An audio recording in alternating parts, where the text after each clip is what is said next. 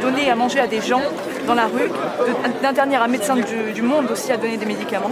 Et là, ces migrants, on n'a pas de nouvelles, on ne sait pas où ils sont. C'est des gens qui dorment, ils sont en moyenne 150-200 au bord du fleuve de la Roya à côté de, de la mer. Et là, ils sont. Ils sont dispersés dans. Ils, sont, ils dorment, ils dorment là-bas, on ne sait pas où, où, ils sont, on n'a pas de nouvelles. Et les repas, vous avez un endroit pour les, pour les servir on, a, on est sur un parking à côté de Lidl, on n'a pas de terrain pour faire la cuisine, on, a, on dort dans des tentes. Il faudrait qu'on voit, voit dans ces cas-là, avec le ministère et vous, c'est trouver un endroit pour que ce soit fait dans des conditions de, stabilité à la fois pour vous, pour la population et pour ces femmes et ces hommes qui vivent dans le dénuement. Donc euh, Peut-être qu'on peut faire tout de suite, c'est essayer d'organiser les choses avec vous. C'est vous qui dirigez l'association Non, pas du tout, vous êtes dedans. Il n'y a pas de leader. Oui, oui, oui. On, Mais vous travaillez dedans. Voilà, on est Il y a le ministre de l'Intérieur qui est là. Il y a Roya Citoyenne qui est dans la Roya, il y a les Keshania, il y a plusieurs il y a les Petit en Italie. Mais on n'est pas des associations, en fait, on est, on est des collectifs, on n'a pas, pas un statut d'ONG. Et c'est terrible parce que du coup on n'a pas vraiment d'infrastructure, on n'a pas. que c'est pas c'est pas si compliqué d'avoir un cadre, d'essayer de le construire avec vous, hein, même associatif. Oui, bien sûr. Et en tout cas, voilà, le président de la République est à Tende, dans les Alpes-Maritimes. Il va euh, quitter ce, village qui a été sinistré pour euh, sur Roya. Alors, on a appris un certain nombre d'éléments. Il y a des confirmations aussi dans les échanges du président de la République avec euh, les habitants qui étaient très nombreux, qui voulaient euh, chacun lui adresser une requête, faire part de leur situation personnelle. D'abord, l'état de catastrophe naturelle est confirmé. Le président de la République indique de surcroît que l'État pourra puiser dans ce qu'on appelle le fonds Barnier. C'est un fonds qui permet de reconstruire, c'est un fonds qui mobilise du capital, qui peut aider par exemple les particuliers à reconstruire euh, leurs habitations. Il rappelle que l'État et la nation sont là. Ça rappelle parfois un peu l'homme providentiel une sorte de président euh, thaumaturge. Hein. Le, président vous parle, Dieu vous soigne. Ça nous rappelle quelques souvenirs de l'histoire de France. Mais je tiens, dit-il, je tiens le coup à une euh, jeune femme qui lui dit euh, bah voilà, j'ai voté pour vous dès le premier tour. Je tiens le coup car je sens votre énergie. Et puis il indique également en matière d'infrastructure que la France travaille actuellement avec son voisin italien pour favoriser un accès. Vous savez qu'il y a une partie de la montagne qui reste isolée aujourd'hui. Les routes, les voies d'accès ont été coupées. Euh, la montagne, donc ceux qui vivent dans la montagne seront accessibles par euh, l'Italie sur le train. Il vient de le préciser à l'instant.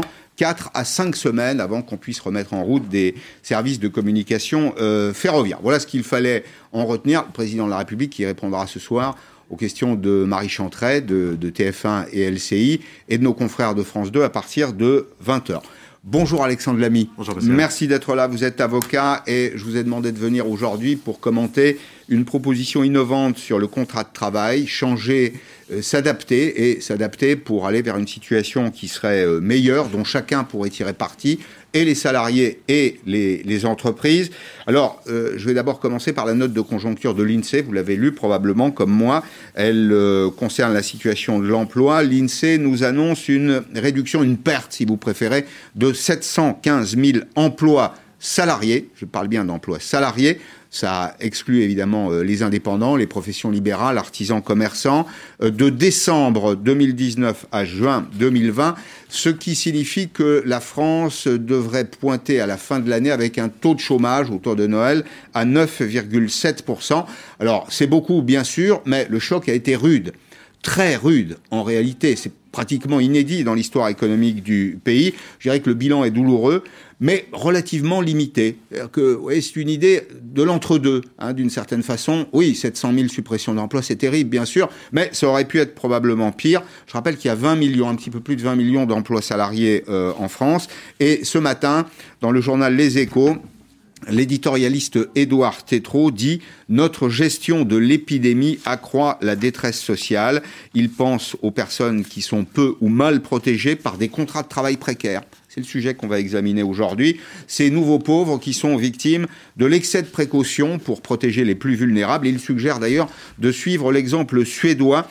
La Suède a choisi de mettre à l'isolement les populations qui sont à risque, c'est-à-dire les, populations vulnérables, des personnes très âgées ou des personnes qui souffrent de comorbidité. Et c'est donc dans ce contexte, contexte social en pleine reconstruction, il se passe quelque chose en ce moment dans ce pays que vous formulez vous, des propositions, vous les avez publiées avec l'Institut Sapiens, vous les défendez auprès des membres du gouvernement, et vous dites qu'il y a trois éléments dont il faut tenir compte. Nouvelle temporalité du travail, nouvelle liberté d'action, nouvelle localisation. C'est vrai que jusqu'à présent, le contrat de travail, c'était l'unité de temps et d'espace. Eh bien, les choses sont en train de changer et vous formulez des propositions pour aller vers une situation qui serait plus adaptée aujourd'hui. Qu'est-ce que vous Qu'est-ce que, vous, qu'est-ce que vous voulez dire exactement? Comment se construit ce nouveau contrat de travail dans votre esprit? L'idée est simple, c'est-à-dire que euh, vous l'avez vu comme moi, euh, sur, dans le cadre des réflexions qui ont été initiées euh, pour travailler sur le monde d'après, on a, on a lâché le, robinet des mesures de choix, pour paraphraser un mot passant. Mmh. Et nous, avec l'Institut, l'Institut Sapiens, on, a, on, a fait, on est parti de constats empiriques pour travailler sur les trois unités que vous venez de citer qui, ont été totalement bouleversés par l'effet de la crise. L'unité de temps, euh, l'unité de lieu et l'unité d'action qui structure le contrat de travail, l'existence du contrat de travail et ses conditions d'exécution. Mhm. Euh, d'abord l'unité de temps. Euh, la réflexion a été de se dire, sur la base des constats empiriques que l'on fait, la question n'est pas tant de savoir si on va travailler plus, travailler moins. La question ne serait-elle pas, au regard des nouvelles temporalités, des nouveaux rapports au temps qui émergent mhm. dans le cadre de la crise, d'accompagner ces, nouveaux rapports au temps et de réconcilier les différentes temporalités du salarié. On a vu que différentes temporalités émergeaient. Dans le mmh. cadre du télétravail, c'était l'autonomie qui a totalement bouleversé le temps de travail. Le temps de travail. Une autonomie, une autonomie relative, mais appelée de ses voeux et qui, qui est consubstantielle au, au, télétravail alors même que le temps de travail en France, et c'est ce sur quoi euh, le, le droit de la durée du travail s'inscrit, euh, est basé sur du présentiel fortement. C'est le temps pendant lequel le salarié est à disposition de l'employeur et ne peut pas vaquer à ses, à ses occupations personnelles. Hmm. Donc c'est fortement teinté de présentiel. Et le télétravail est venu bouleverser cela. Ça c'est le premier point. Le deuxième point, toujours sur le temps de travail, c'est de faire le constat que les temps de vie individuels, les temps de vie sociales, euh, jusqu'à présent qui étaient logés dans les, dans les interstices du temps de hmm. travail, hmm. sont venus au premier plan et bouleverser l'organisation du temps de travail. On l'a vu pour la question de la garde d'enfants, notamment, mhm. principalement. Et on a effectivement aussi fait le constat que, pour, dans, un, dans un souci de protection de la santé des salariés, il a fallu penser autrement et individuellement le temps qui, jusqu'à présent, était un temps homogène, abstrait euh, du travail. Si, si, je, si je résume, nos, nos vies professionnelles et personnelles, euh, jusqu'à une période récente, étaient séparées relativement hermétiques l'une à l'autre, même si de temps en temps on peut répondre au téléphone le soir à son, euh, à son employeur ou à son, son patron. Et puis il y a, un, un, deuxième élément, c'est que le travail aujourd'hui requiert d'une certaine façon, dans certains secteurs, on va parler des cadres, une certaine forme d'autonomie. Alors, euh, comment vous entendez loger ça dans un nouveau contrat de travail? Comment on en tient compte Puisque, au fond, vous dites, il n'y a plus de sur-mesure. L'idée, l'idée n'est pas de refonder le contrat de travail, refondre le contrat de travail, mais de le penser différemment. Mm. Dire que finalement, tout l'enjeu pour réconcilier ces différentes temporalités, c'est de sortir de la rigidité actuelle euh, de, l'appréhension du temps de travail mm-hmm. pour aller vers la question centrale de maîtrise des rythmes et de maîtrise de la charge de travail. Mm. Et l'idée était de se dire, comme ça peut être le cas d'ailleurs dans des, certains secteurs d'activité, je prends le secteur d'activité euh, de la distribution directe de journaux ou le secteur d'activité des gardiens d'immeubles, mmh. dans le cadre desquels le temps de travail est appréhendé sur le terrain de la charge de travail dès lors que les missions sont converties en unités de temps. Mmh. Et donc finalement, l'idée ne serait-elle pas demain, pour réconcilier ces temporalités et d'avoir une véritable maîtrise des rythmes et donc des temps, mmh. d'aller vers une quantification forfaitaire, objectif, préalable. Vous savez ce que ça me rappelle? Ça me rappelle le fini parti. Vous connaissez ça? Fini parti, c'est euh, l'accord que la mairie de Marseille, c'est les collectivités locales à Marseille, avaient trouvé avec euh, le service d'enlèvement des, ordures ménagères. Et disait, en substance, quand c'est fini, quand vous avez fait le boulot, vous partez. Vous songez à ça C'est exactement ça. ça. ça. participe. J'ai fait mon travail, fait... vous m'avez donné une mission, pas aujourd'hui ou pour une semaine, pour un mois. J'ai terminé. Oui, la mission a été quantifiée. On, a défini ensemble. Alors, quand je dis ensemble, évidemment qu'il faut qu'il y ait une méthode. Il y aura une méthode. Il en faut nécessairement une. Mm. Au-delà du fait qu'il va falloir nécessairement une réforme législative, il faut nécessairement un accord collectif. Mais il va falloir autre chose, à mon sens. Et j'espère qu'on va y revenir. Mais effectivement, l'idée est celle-ci. On va préquantifier les missions avec un référencement horaire qui sont confiées mm. et l'inclure dans une amplitude dès lors que les missions sont terminées. Hmm. Fini, parti. Hmm. Mais est-ce que c'est pas comme le disent certaines voix de gauche aujourd'hui, un retour à la tâche. D'une certaine... Je vous donne une tâche, vous voyez ce que je veux dire? C'est ça, le travail à la tâche, en réalité, je vous donne un boulot, alors c'est très utilisé dans le secteur du bâtiment, euh, et puis bah, je, vous, je vous paye pour ça. Mais est-ce que il y a une protection Est-ce qu'il y a des barrières? Parce que le contrat de travail, c'est aussi et surtout des protections Alors, a, pour ceux qui travaillent. Il y a forcément des protections. Mm. La protection, je prends l'exemple euh, dont je parlais tout à l'heure des, gardiens d'immeubles, qui vivent avec ce régime-là mm. euh, depuis plusieurs décennies maintenant. Ça marche très bien. Et il n'y a pas de travail à la tâche. C'est juste qu'on a... Alors, effectivement, ça va supposer de travailler, ça va supposer de négocier, ça va supposer de se mettre d'accord et de définir des grilles. Euh, mais en revanche, rien n'empêche de définir précisément, c'est pour ça que je dis qu'il y a du travail, il va falloir définir précisément ce qui est attendu, le mm. contenu des missions, peut-être se rendra-t-on compte que certaines missions n'ont plus lieu d'être, que d'autres sont plus importantes encore, donc se recentrer sur le travail réel. Mm-hmm. Et en face de cette réflexion sur les missions confiées, d'y associer un référencement horaire. La gardienne d'immeuble, on a une grille dans la convention collective qui va nous dire que pour vider euh, euh, les boîtes aux lettres et les distribuer le courrier, c'est tant d'unités de valeur temps. Mhm. Euh, et donc le temps de travail est mesuré de façon forfaitaire et objective de cette mhm. manière-là, sur la base d'une grille. En revanche, effectivement, mhm. ça suppose que via la négociation collective, et c'est là d'où viennent les garde-fous. Oui, où sont les, où sont les, syndicats Où sont les syndicats Les syndicats sont pleinement là. C'est-à-dire que cette, cette table de concordance, elle repose nécessairement sur une négociation. Elle repose nécessairement sur une réflexion que l'on évoquait, de savoir quelles sont les tâches confiées en fonction des postes dont on parle. Mm.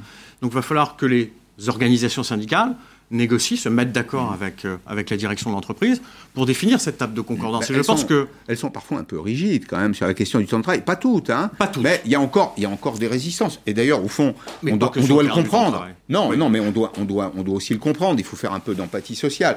C'est-à-dire qu'il il faut, il faut pas que ça se transforme en, en, western. Et précisément, euh, je pense il ne faut pas que le rapport de suggestion, c'est-à-dire de domination, le lien de subordination soit encore plus fort. Absolument. Et l'idée n'est pas là. Et je pense que c'est la raison pour laquelle, dans le cadre de cette méthode dont on parle, outre la négociation collective, il faut également l'adosser à un renvoi au collectif de terrain. Hmm. Je suis intimement persuadé, et on le sait, que l'outil, le meilleur outil de régulation du temps et d'action sur le temps, hmm. c'est le collectif de hmm. terrain.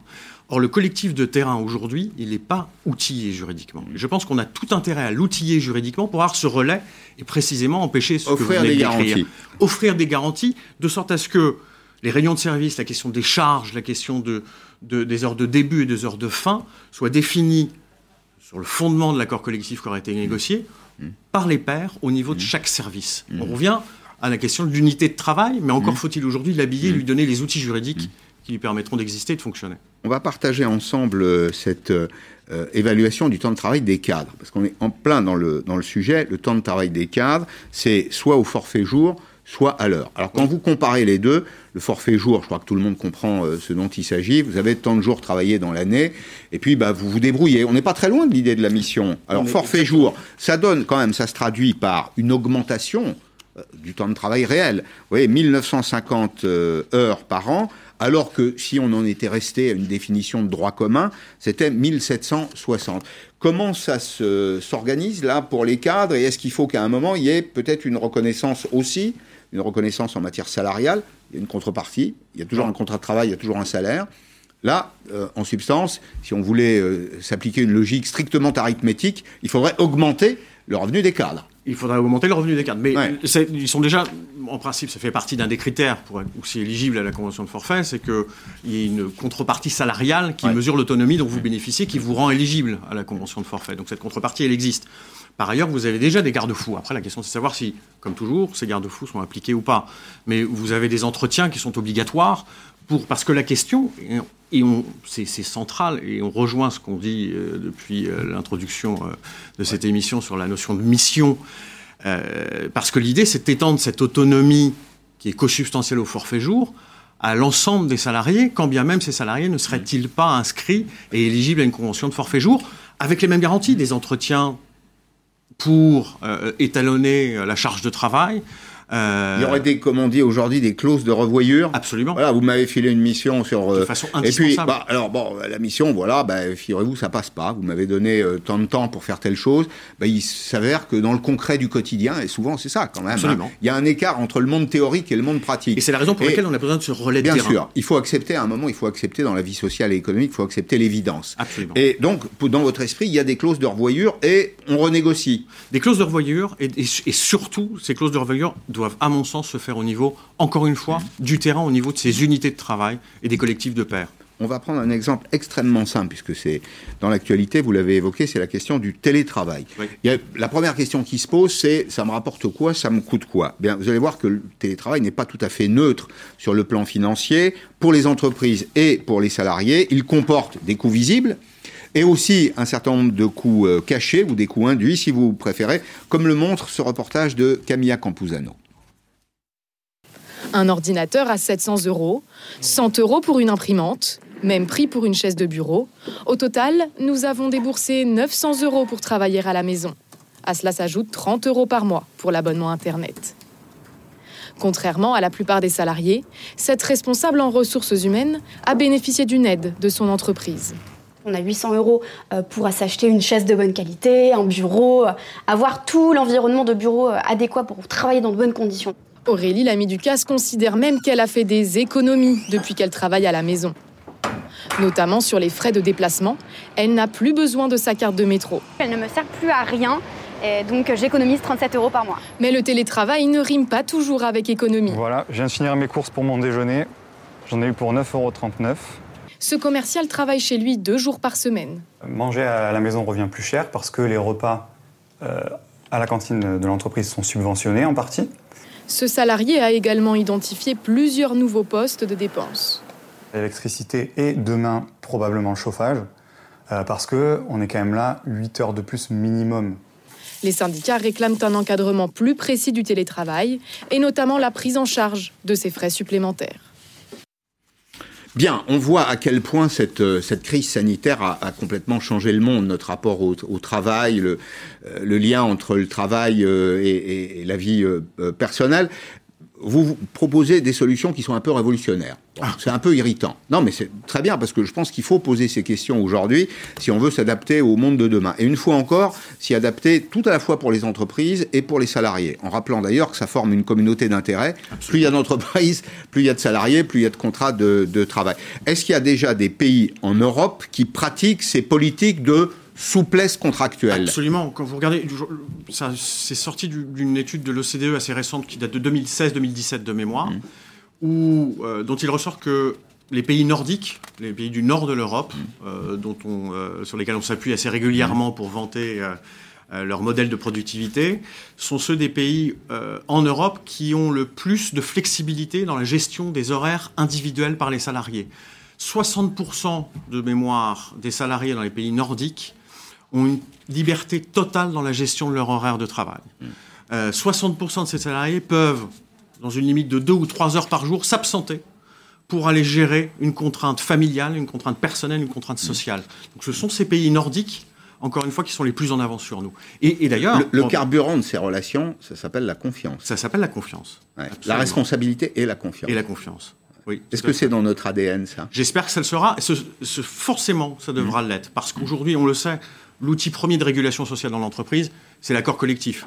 Moi, j'appelle de BVE parce que cet accord collectif euh, euh, suppose une confiance. Bien sûr. On l'a vu. Euh, un, des outils fondamentaux pour gérer la crise actuelle reste quand même l'accord de performance collective. Et on voit que cet accord de performance collective ne peut fonctionner que pour autant que les partenaires sociaux se font confiance. Ah ben, il faut la moitié des syndicats. Et voilà. Ou 50% des syndicats. Sinon et que chacun prenne ses responsabilités. Mmh. Alors, vous êtes avocat en droit social, mais bien sûr, vous vous intéressez à la vie des entreprises. Je voulais donner cette information et euh, obtenir peut-être votre commentaire. Aujourd'hui, c'est un peu un jour J pour les, les entreprises, puisque l'armistice se termine. Alors, je vais donner un mot d'explication. Jusqu'à ce jour, les entreprises en difficulté étaient protégées par une sorte euh, de droit euh, exorbitant du droit commun qui était attaché à la période, euh, à la période du, du Covid. On retombe aujourd'hui dans le, le, droit commun de ce qu'on appelle les procédures collectives. Alors, pour parler simplement, c'est le droit des faillites. Hein. Mmh. une entreprise qui est en, en situation de cessation des paiements pouvait jusqu'à présent euh, éviter le greffe du tribunal de commerce ou la barre du tribunal de commerce. Aujourd'hui, il faut y aller. Toutes les entreprises dont le passif exigible est supérieur à l'actif disponible, qui ne peuvent plus payer leurs factures, etc., doivent aller à la barre du tribunal de commerce. C'est aujourd'hui, c'est un jour décisif pour ça. C'est un jour décisif parce qu'on rentre dans une nouvelle, euh, une nouvelle période et euh, là, il n'y a plus de protection. Hein. On, a perdu le parachute dorsal, si je puis dire. Est-ce qu'il ne faut pas au contraire, je voudrais votre avis, est-ce qu'il ne faut pas au contraire que cette période d'armistice se prolonge Parce que finalement, euh, ben, il y a probablement des canards boiteux qui vont disparaître, mais aussi des entreprises in bonis, comme disent les avocats. Il y a des entreprises in bonis. Alors, moi, il y a un point qui, est important dans ce que vous venez de dire, c'est que je pense qu'effectivement, on est rentré dans, depuis euh, l'état d'urgence, sanitaire dans un, droit de l'exception aujourd'hui. Nous sommes dans un droit de l'exception. Parce que la situation est exceptionnelle. Parce que la, situation l'exige. Ça le mérite. et absolument. Et ça le mérite. Et je crois que ça le mérite d'autant plus. Et je vous rejoins sur le fait qu'il faut le prolonger, ce droit de l'exception, en l'entourant de garanties, en l'entourant de garde-fous. Euh, mais en matière de procédure collective comme en matière sociale, ce droit de l'exception doit être prolongé pour une durée qui permette de sauver les entreprises euh, et sauver les emplois qui vont avec. Euh, et je pense qu'il y a aussi là, une étape indispensable qui est de réfléchir sur ce qu'on peut pérenniser dans le droit de l'exception qu'on a mis en œuvre. En protégeant aussi les créanciers. On va expliquer pourquoi en deux mots. Parce que, évidemment, il peut y avoir des effets d'aubaine. Puis il y a toujours des gens qui sont de mauvaise foi, d'une certaine façon. Cet état d'exception, il a permis de ne pas payer les créanciers. Les créanciers, ça peut être les organismes sociaux. On aura d'ailleurs une note collective à payer euh, euh, à la fin de l'année, dès la fin de l'année. Puis il y a aussi des entreprises. Donc il ne faut pas qu'il y ait une espèce de contagion par la mauvaise foi de la mauvaise santé d'une entreprise à toutes les autres, à toutes celles qui sont euh, les fournisseurs de cette entreprise. Donc là, il faut trouver un garde-fou. Absolument. Il faut trouver nécessairement les garde-fous, mais comme toute mesure exceptionnelle et toute, comme mesure exorbitante du droit commun, mmh. elle ne peut s'appliquer et elle ne peut être pleinement euh, efficace que pour autant qu'elle s'accompagne des garde-fous. On l'a vu sur l'activité partielle euh, de longue durée, où euh, effectivement le gouvernement a dû mettre en place des mesures de contrôle drastiques mmh. parce que il y a des effets, d'aubaine. Les effets d'aubaine étaient là. Il y a toujours des profiteurs. Alors, les petites entreprises, précisément, eh bien, le gouvernement veut muscler son dispositif pour soutenir ceux qui font vivre euh, notre économie du quotidien, des commerçants, euh, des artisans, des professions libérales, entreprises fragiles qui sont évidemment exposées aux sautes de conjoncture et à l'état de la demande. Je vous propose de suivre ces quelques exemples. C'est un reportage qui a été tourné à Mantes-la-Jolie par l'équipe de Patrick Ninine. D'ici quelques semaines, Daniel Delaunay va tirer un trait sur son affaire qu'elle détient depuis plus de 13 ans. Avant la crise, elle parvenait à faire vivre sa boutique de vêtements, mais aujourd'hui, son chiffre d'affaires a été divisé par deux. Déjà, c'était pas euh, florissant, florissant avant le Covid, mais fermeture de presque deux mois, ça n'a rien arrangé. Je suis des journées entières sans voir un chat, je n'en vis pas, donc automatiquement, il faut que je prenne une, décision. Et elle n'est pas la seule. D'autres ont mis la clé sous la porte. Dans les rues du centre-ville de Mantes, ce sont des affiches de bail à céder qui ornent désormais les vitrines de magasins, au grand désarroi des habitants. On voit que ça, ça ferme beaucoup. Bah, ça, fait que ça. Ouverture, fermeture. Avec le Covid, ça restreint, quoi. Ça restreint. Le port de masque, déjà les essayages dans les magasins. L'association des commerçants a dénombré une dizaine de fermetures de boutiques, parfois plusieurs dans une même rue. Ici, vous êtes dans la rue de Chanzy où deux commerces, justement, ont fermé. Lesquels? Les deux qui sont juste côte à côte entre Samarche et la fabrique. Le Covid a accéléré, du coup, euh, la fermeture des magasins. Ce sont les magasins de vêtements qui ont été les plus touchés. Mais pour le fleuriste ou le photographe du centre-ville, le Covid a été le coup de grâce. D'autres commerçants ont bien résisté. C'est le cas de ce libraire qui veut y croire. Les affaires reprennent, les gens sont là. Ouais. Voilà, on a reçu tous nos cartons, ça y est, on est dans le vif. La fin d'année arrive. C'est bien. On est quand même une librairie qui est ouverte depuis 100 ans, donc je pense qu'on a l'air insolide et euh, au contraire, on a relevé le défi et on s'est dit qu'on serait à plus fort qu'au confinement. Des commerçants unanimes pour réclamer de nouvelles aides auprès de la mairie, mais aussi de l'État pour les prochains mois qu'ils redoutent. Bien, on évoquait ces entreprises, leurs salariés. Cette idée, cette idée que vous portez aujourd'hui, nouvelle temporalité du travail, l'unité de temps n'est plus la même, nouvelle liberté d'action. J'ai une mission, une fois que j'ai terminé ma mission, pour reprendre la formule que j'utilisais tout à l'heure, c'est fini parti. Voilà, j'ai terminé mon boulot. Et nouvelle localisation du contrat de travail, est-ce que vous l'avez testé auprès des ministères? Quel est l'état d'esprit? Quel a été l'accueil? Oui, je pense qu'il y a l'accueil, je l'appelle tellement parce que l'enjeu est partagé, l'enjeu est commun. Euh, euh, c'est-à-dire que on a un enjeu de mobilité professionnelle extrêmement important. L'emploi, vous l'aviez rappelé tout à l'heure, avec les chiffres de l'INSEE, est gravement menacé, même si il, est, il, est, je, voudrais qu'on soit prudent là-dessus. Il est moyennement, menacé. moyennement on, sera, menacé. on sera à 9,7% de chômeurs à la fin de l'année. Vous rappelez, vous rappelez euh, quelle était la situation de la France il y a quelques années On était à plus de 10. À plus de 10. Donc, et pourtant, on a pris une sacrée crise dans la figure. Non, non, l'emploi, l'emploi reste menacé. Bien sûr. Euh, mais ceci étant dit, pour reprendre les chiffres de l'INSEE sur le chômage précisément que vous évoquiez tout à l'heure, l'INSEE l'a accompagné, je crois me souvenir, euh, d'un commentaire euh, qui était que la reprise était un, comme un moteur dopé et bridé en même temps. Ouais. Et je crois qu'en matière de mobilité, d'emploi, de protection de l'emploi et de mobilité, on est sur le, sur le même schéma. On est dopé et bridé en même temps. Dopé parce qu'on a déjà les outils qui nous permettent d'accompagner ce bouleversement d'unité euh, de, de, de, lieu du travail. Ouais. Euh, on a le détachement euh, qui existe, qui a été certes amélioré, le prêt salarié, le détachement, Mmh. la mise à disposition, la mobilité volontaire sécurisée. Euh, on- les outils existent pour accompagner la mobilité, sauf que tout l'enjeu demain sera de Les mettre ces outils les ensemble, interconnecter. les interconnecter et faire en sorte que les entreprises s'en saisissent. Je crois que le vrai enjeu, il est là. Je prends l'exemple encore une fois du détachement. C'est un très bel outil.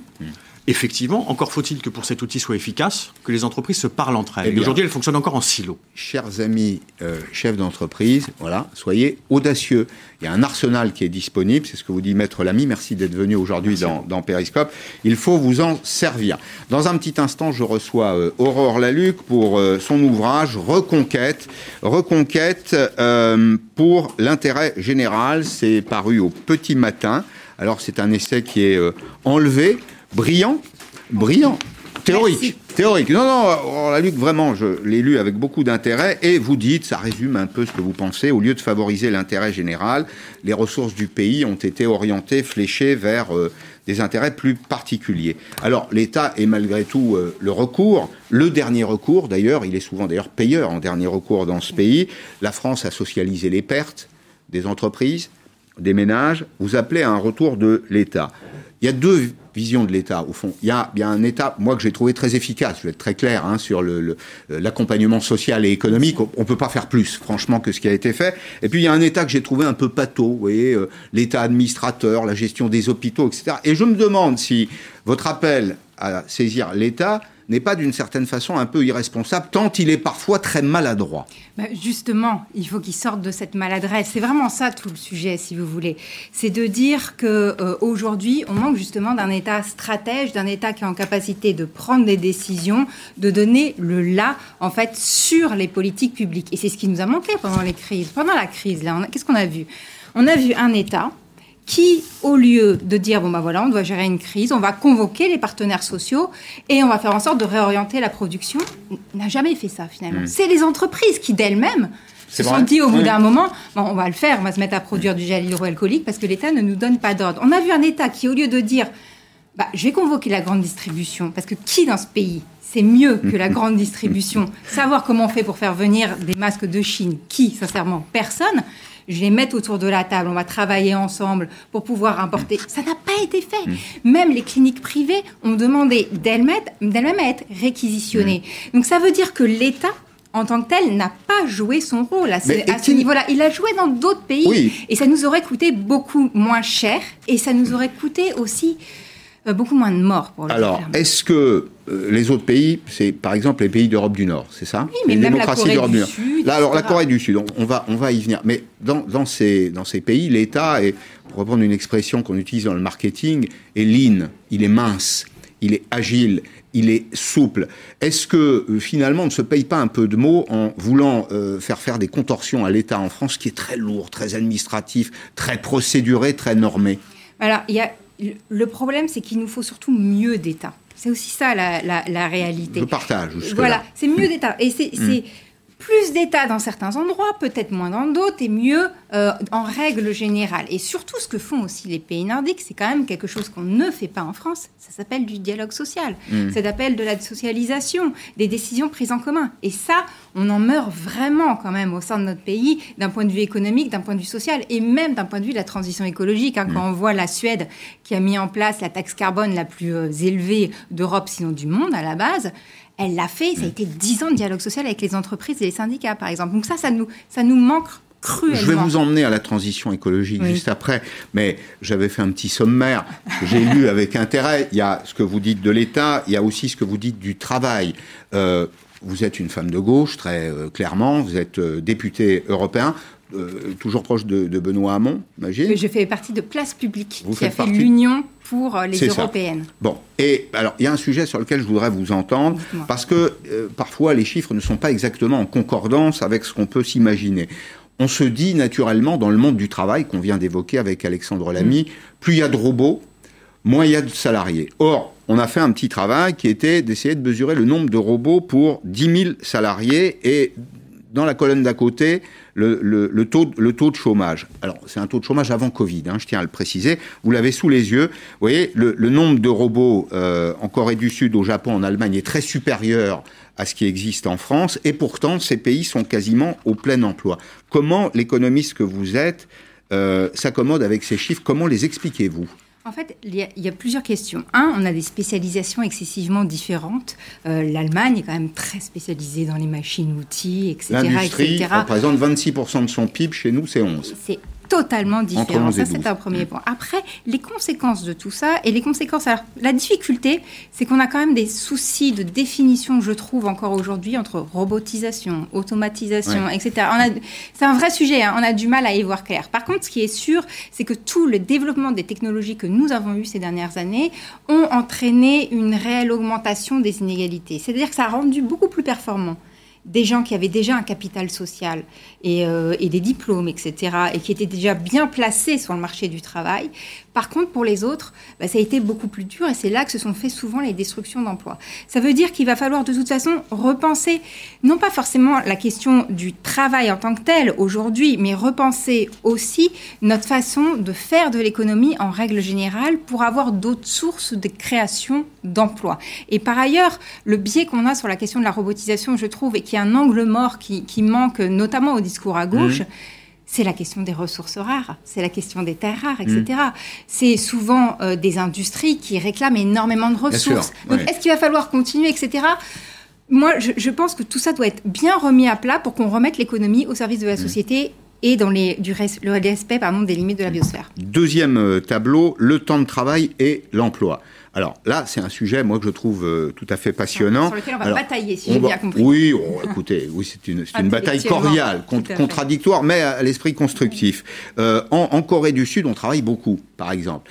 Euh, le niveau de salaire, le niveau de salaire médian est probablement inférieur à ce qu'il est en France, mais enfin tout le monde est à peu près au travail puisque le taux de chômage est quasi résiduel. Au Japon aussi, alors j'admets que je ne voudrais pas vivre au Japon parce que c'est très compliqué, le monde du travail est très compliqué. C'est un sujet que j'aborderai un jour, c'est le présentéisme. Le présentéisme, c'est terrible au Japon parce que ça détruit des vies personnelles. Il y a l'Allemagne, l'Allemagne où on travaille moins qu'en France, et puis la France pour, pour finir. Comment, comment pouvez-vous encore défendre cette, idée mathématique apparemment simple qui est qu'on a un gâteau, plus on est nombreux, plus il faut faire de, des, parts, des parts étroites Moi, j'aurais tendance à dire, on va faire un deuxième gâteau. Alors, en fait, moi, ce que je fais dans ces cas-là, c'est que je regarde la réalité d'un point de vue macroéconomique.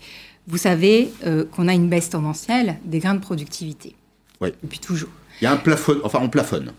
On sait que depuis toujours, on a réussi à, aller contre cette baisse tendancielle en faisant de la réduction du temps de travail. Ça, c'est le premier point. Le deuxième point, c'est qu'on sait également que de toute façon, la réduction du temps de travail, qu'on l'organise ou qu'on ne l'organise pas, elle se fait de facto. Et on a vu euh, dans les pays ces dernières années qui ont le plus réduit de fait leur temps de travail, ça a été les Pays-Bas, par exemple, mais aussi l'Allemagne, où ça a énormément réduit, etc. Donc, à partir de ce moment-là, à partir de ce constat-là, à partir du moment où on regarde qu'on a du chômage, à mhm. partir du moment où on regarde aussi qu'on a une transition écologique à mener et que certaines études américaines très intéressantes, je pense au CEPR de Washington, c'est comment vous dire, c'est pas des hippies, hein. C'est des gens qui ont été en capacité de décrire la crise financière dans ses moindres détails. Quand eux nous disent, il y a une vraie corrélation entre le temps de travail et notre empreinte écologique. En fait, quand on est en situation de surtravail, on surpollue. Et si on réduisait de 1% hmm. notre temps de travail, on réduirait quasiment d'autant euh, nos émissions de gaz à effet de serre. Hmm. Une fois qu'on a mis tout ça, qu'on voit que IG Metal c'est pas des communistes, hein, IG Metall en Allemagne. C'est l'incarnation du capitalisme rénan. Rénan, 2 millions euh, mm. de, syndiqués réclament la semaine de 4 jours. Quand on met tout ça bout à mm. bout, on se dit bon, qu'est-ce qu'on fait? Est-ce que euh, est-ce qu'on laisse finalement comme ça le, marché faire? C'est pas son rôle. Une le marché. suggestion. On réduit, à mon avis, le temps de travail pour pouvoir à la fois créer des emplois et mettre en place la transition écologique. Là où c'est possible, on réduit effectivement le temps de travail. La, position que je défendrais, c'est plutôt de dire qu'il y a des endroits où les 35 heures, c'est trop.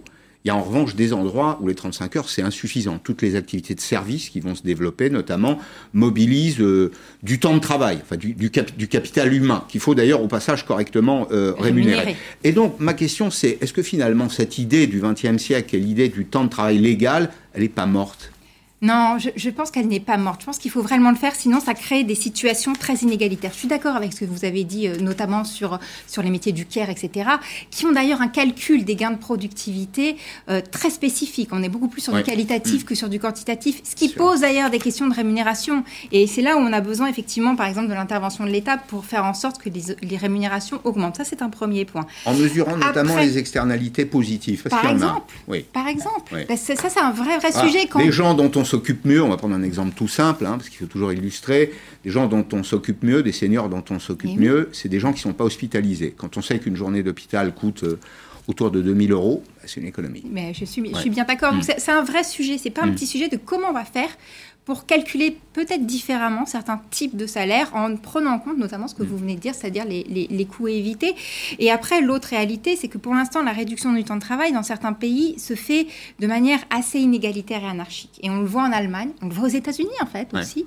Et donc, si vous voulez, il y a des, des gens qui vont très bien, euh, financièrement, etc., qui se retrouvent en situation de surtravail, et d'autres, par contre, qui ne vont pas bien du tout et qui se retrouvent en situation de sous-travail mhm. subi, alors qu'ils aimeraient travailler plus. Et par ailleurs, il y a un vrai sujet qui est le fait que ce qui protège le plus de la pauvreté, les études des associations mhm. le montrent, c'est un CDI à plein temps bien rémunéré. Mhm.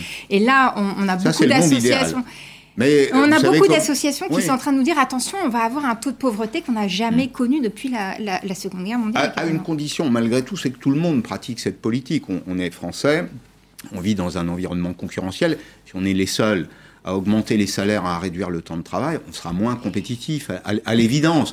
Et on aura, à terme, on aura du mal à financer ce à quoi on est, vous et moi, très attachés, notre modèle social. Ça dépend, ça dépend du bouclage macroéconomique. C'est-à-dire que ça dépend si ça entraîne des gains de productivité conséquents.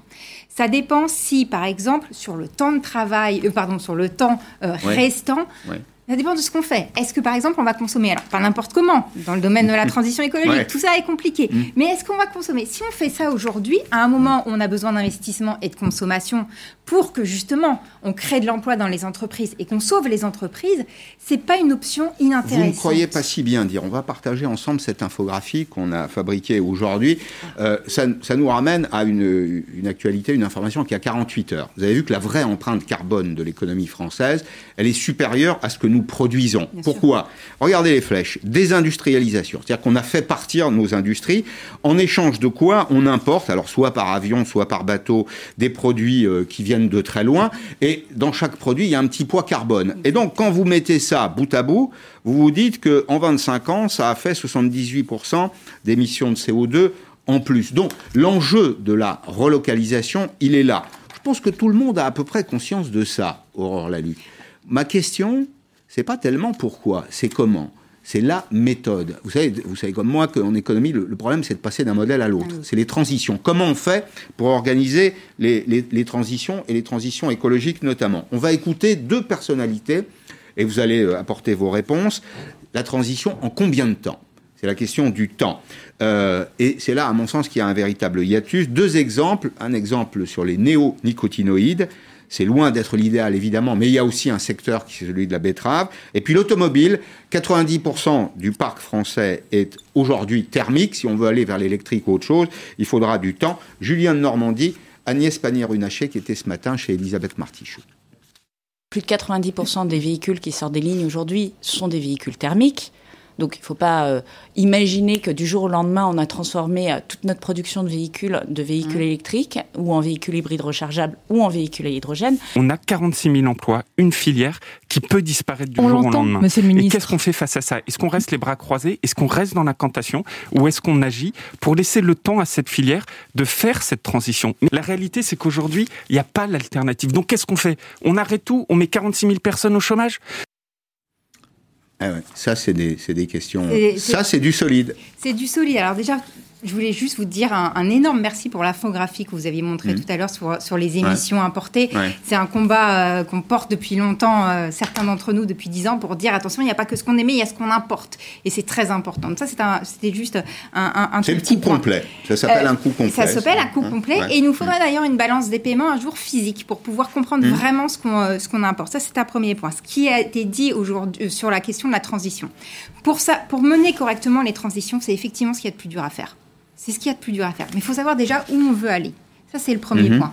Donc, il faut fixer les objectifs. Et c'est ça, quand je disais, euh, quand je parlais tout à l'heure d'un État stratège, je ne pars pas l'État de toutes les vertus. Sûrement pas.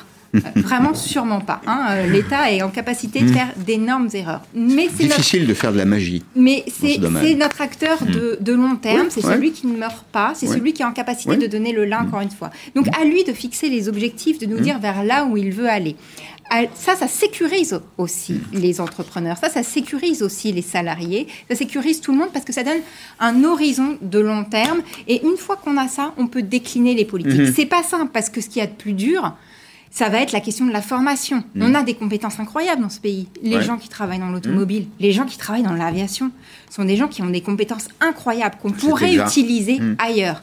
Après, c'est la question de la formation. Et on a été toujours très mauvais sur ces, euh, sur ces questions-là. Mm. Moi, ce qui, ce qui m'intéresse aujourd'hui, c'est qu'on mauvais sur les bons sujets. Vous voyez, et c'est là que parfois il y a un point de désaccord avec euh, le discours de gauche qui nous dit des moyens, des moyens, des moyens. Attendez, c'est 32 milliards d'euros quand même chaque année la formation. La moitié, 15 milliards pour financer les salaires des gens qui sont en formation. Vous vous rendez compte de l'argent qu'on met sur la table. On ne peut plus se permettre, enfin, on ne peut plus se dire à nous-mêmes qu'on est mauvais là-dessus. Ben là, mais on est mauvais de facto, c'est ça le problème, c'est qu'à la fin des fins, on reste, on, reste quand même mauvais dans ce, dans ce domaine-là, et ce qui est un vrai sujet. Il ne faut pas qu'on fasse l'erreur euh, qu'on a faite avec les mineurs, par exemple, Voilà, où on, a bercé les gens, au lieu de dire, bah non, en fait, euh, il va falloir fermer les, les, euh, les mines, et ça va être dur, mais ça mm. va aller et on va vous former parce que vous avez des compétences, etc. Et c'est pas simple de former. Hein. Les macroéconomistes comme moi ont toujours tendance à penser qu'on peut prendre quelqu'un qui, euh, qui travaille dans la sidérurgie et pouf le mettre euh, dans un champ et euh, ça va aller. C'est pas des flux, c'est des personnes.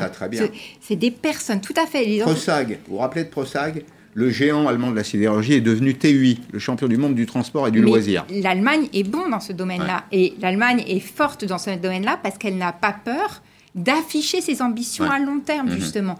Moi, je pense que pour sécuriser les acteurs économiques, il faut, il, faut totalement oser afficher ses ambitions à long terme. On sait aujourd'hui que certains produits vont disparaître. vont disparaître. Alors qu'est-ce qu'on fait? On, va étouffer les salariés, on va étouffer les entrepreneurs, on va mhm. étouffer le tissu mhm. économique? Non, sûrement pas. Commençons à créer les filières d'avenir Commençons à Mais faire on n'y est pas déjà un peu là quand même?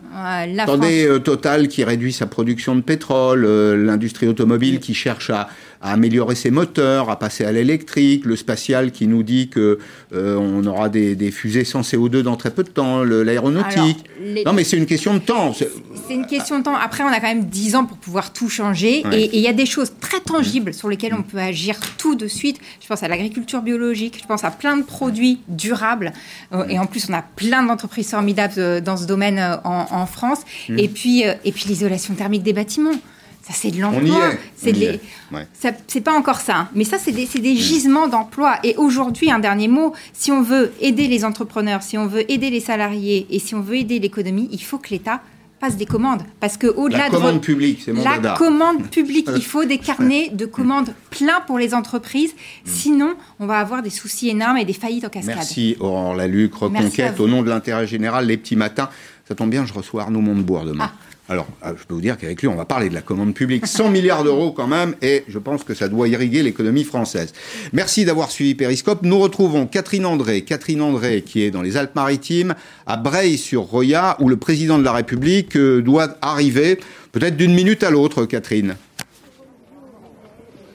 Oui, exactement. Il doit arriver euh, dans quelques instants par euh, hélicoptère ici à Breil-sur-Roya, l'une des euh, communes qui a été le plus sinistrée, une commune défigurée par les pluies torrentielles de la tempête Alex. Il va notamment, le président de la République, rencontrer des bénévoles, mais aussi des militaires, des pompiers, des gendarmes qui sont présents derrière nous parce que Breil-sur-Roya, ce n'est pas seulement un village sinistré, c'est devenu la base arrière des secours parce que la commune est encore reliée à des routes, elle n'est pas coupée du monde. C'est donc d'ici euh, que les secours partent en hélicoptère, intervenir dans toute la région. Ils distribuent euh, notamment euh, des denrées alimentaires, de l'eau pour les sinistrés. Emmanuel Macron qui devrait eh les remercier pour leur engagement. Il doit aussi prendre la parole. Les habitants espèrent des annonces, des annonces concernant notamment l'enveloppe qui sera allouée pour la reconstruction.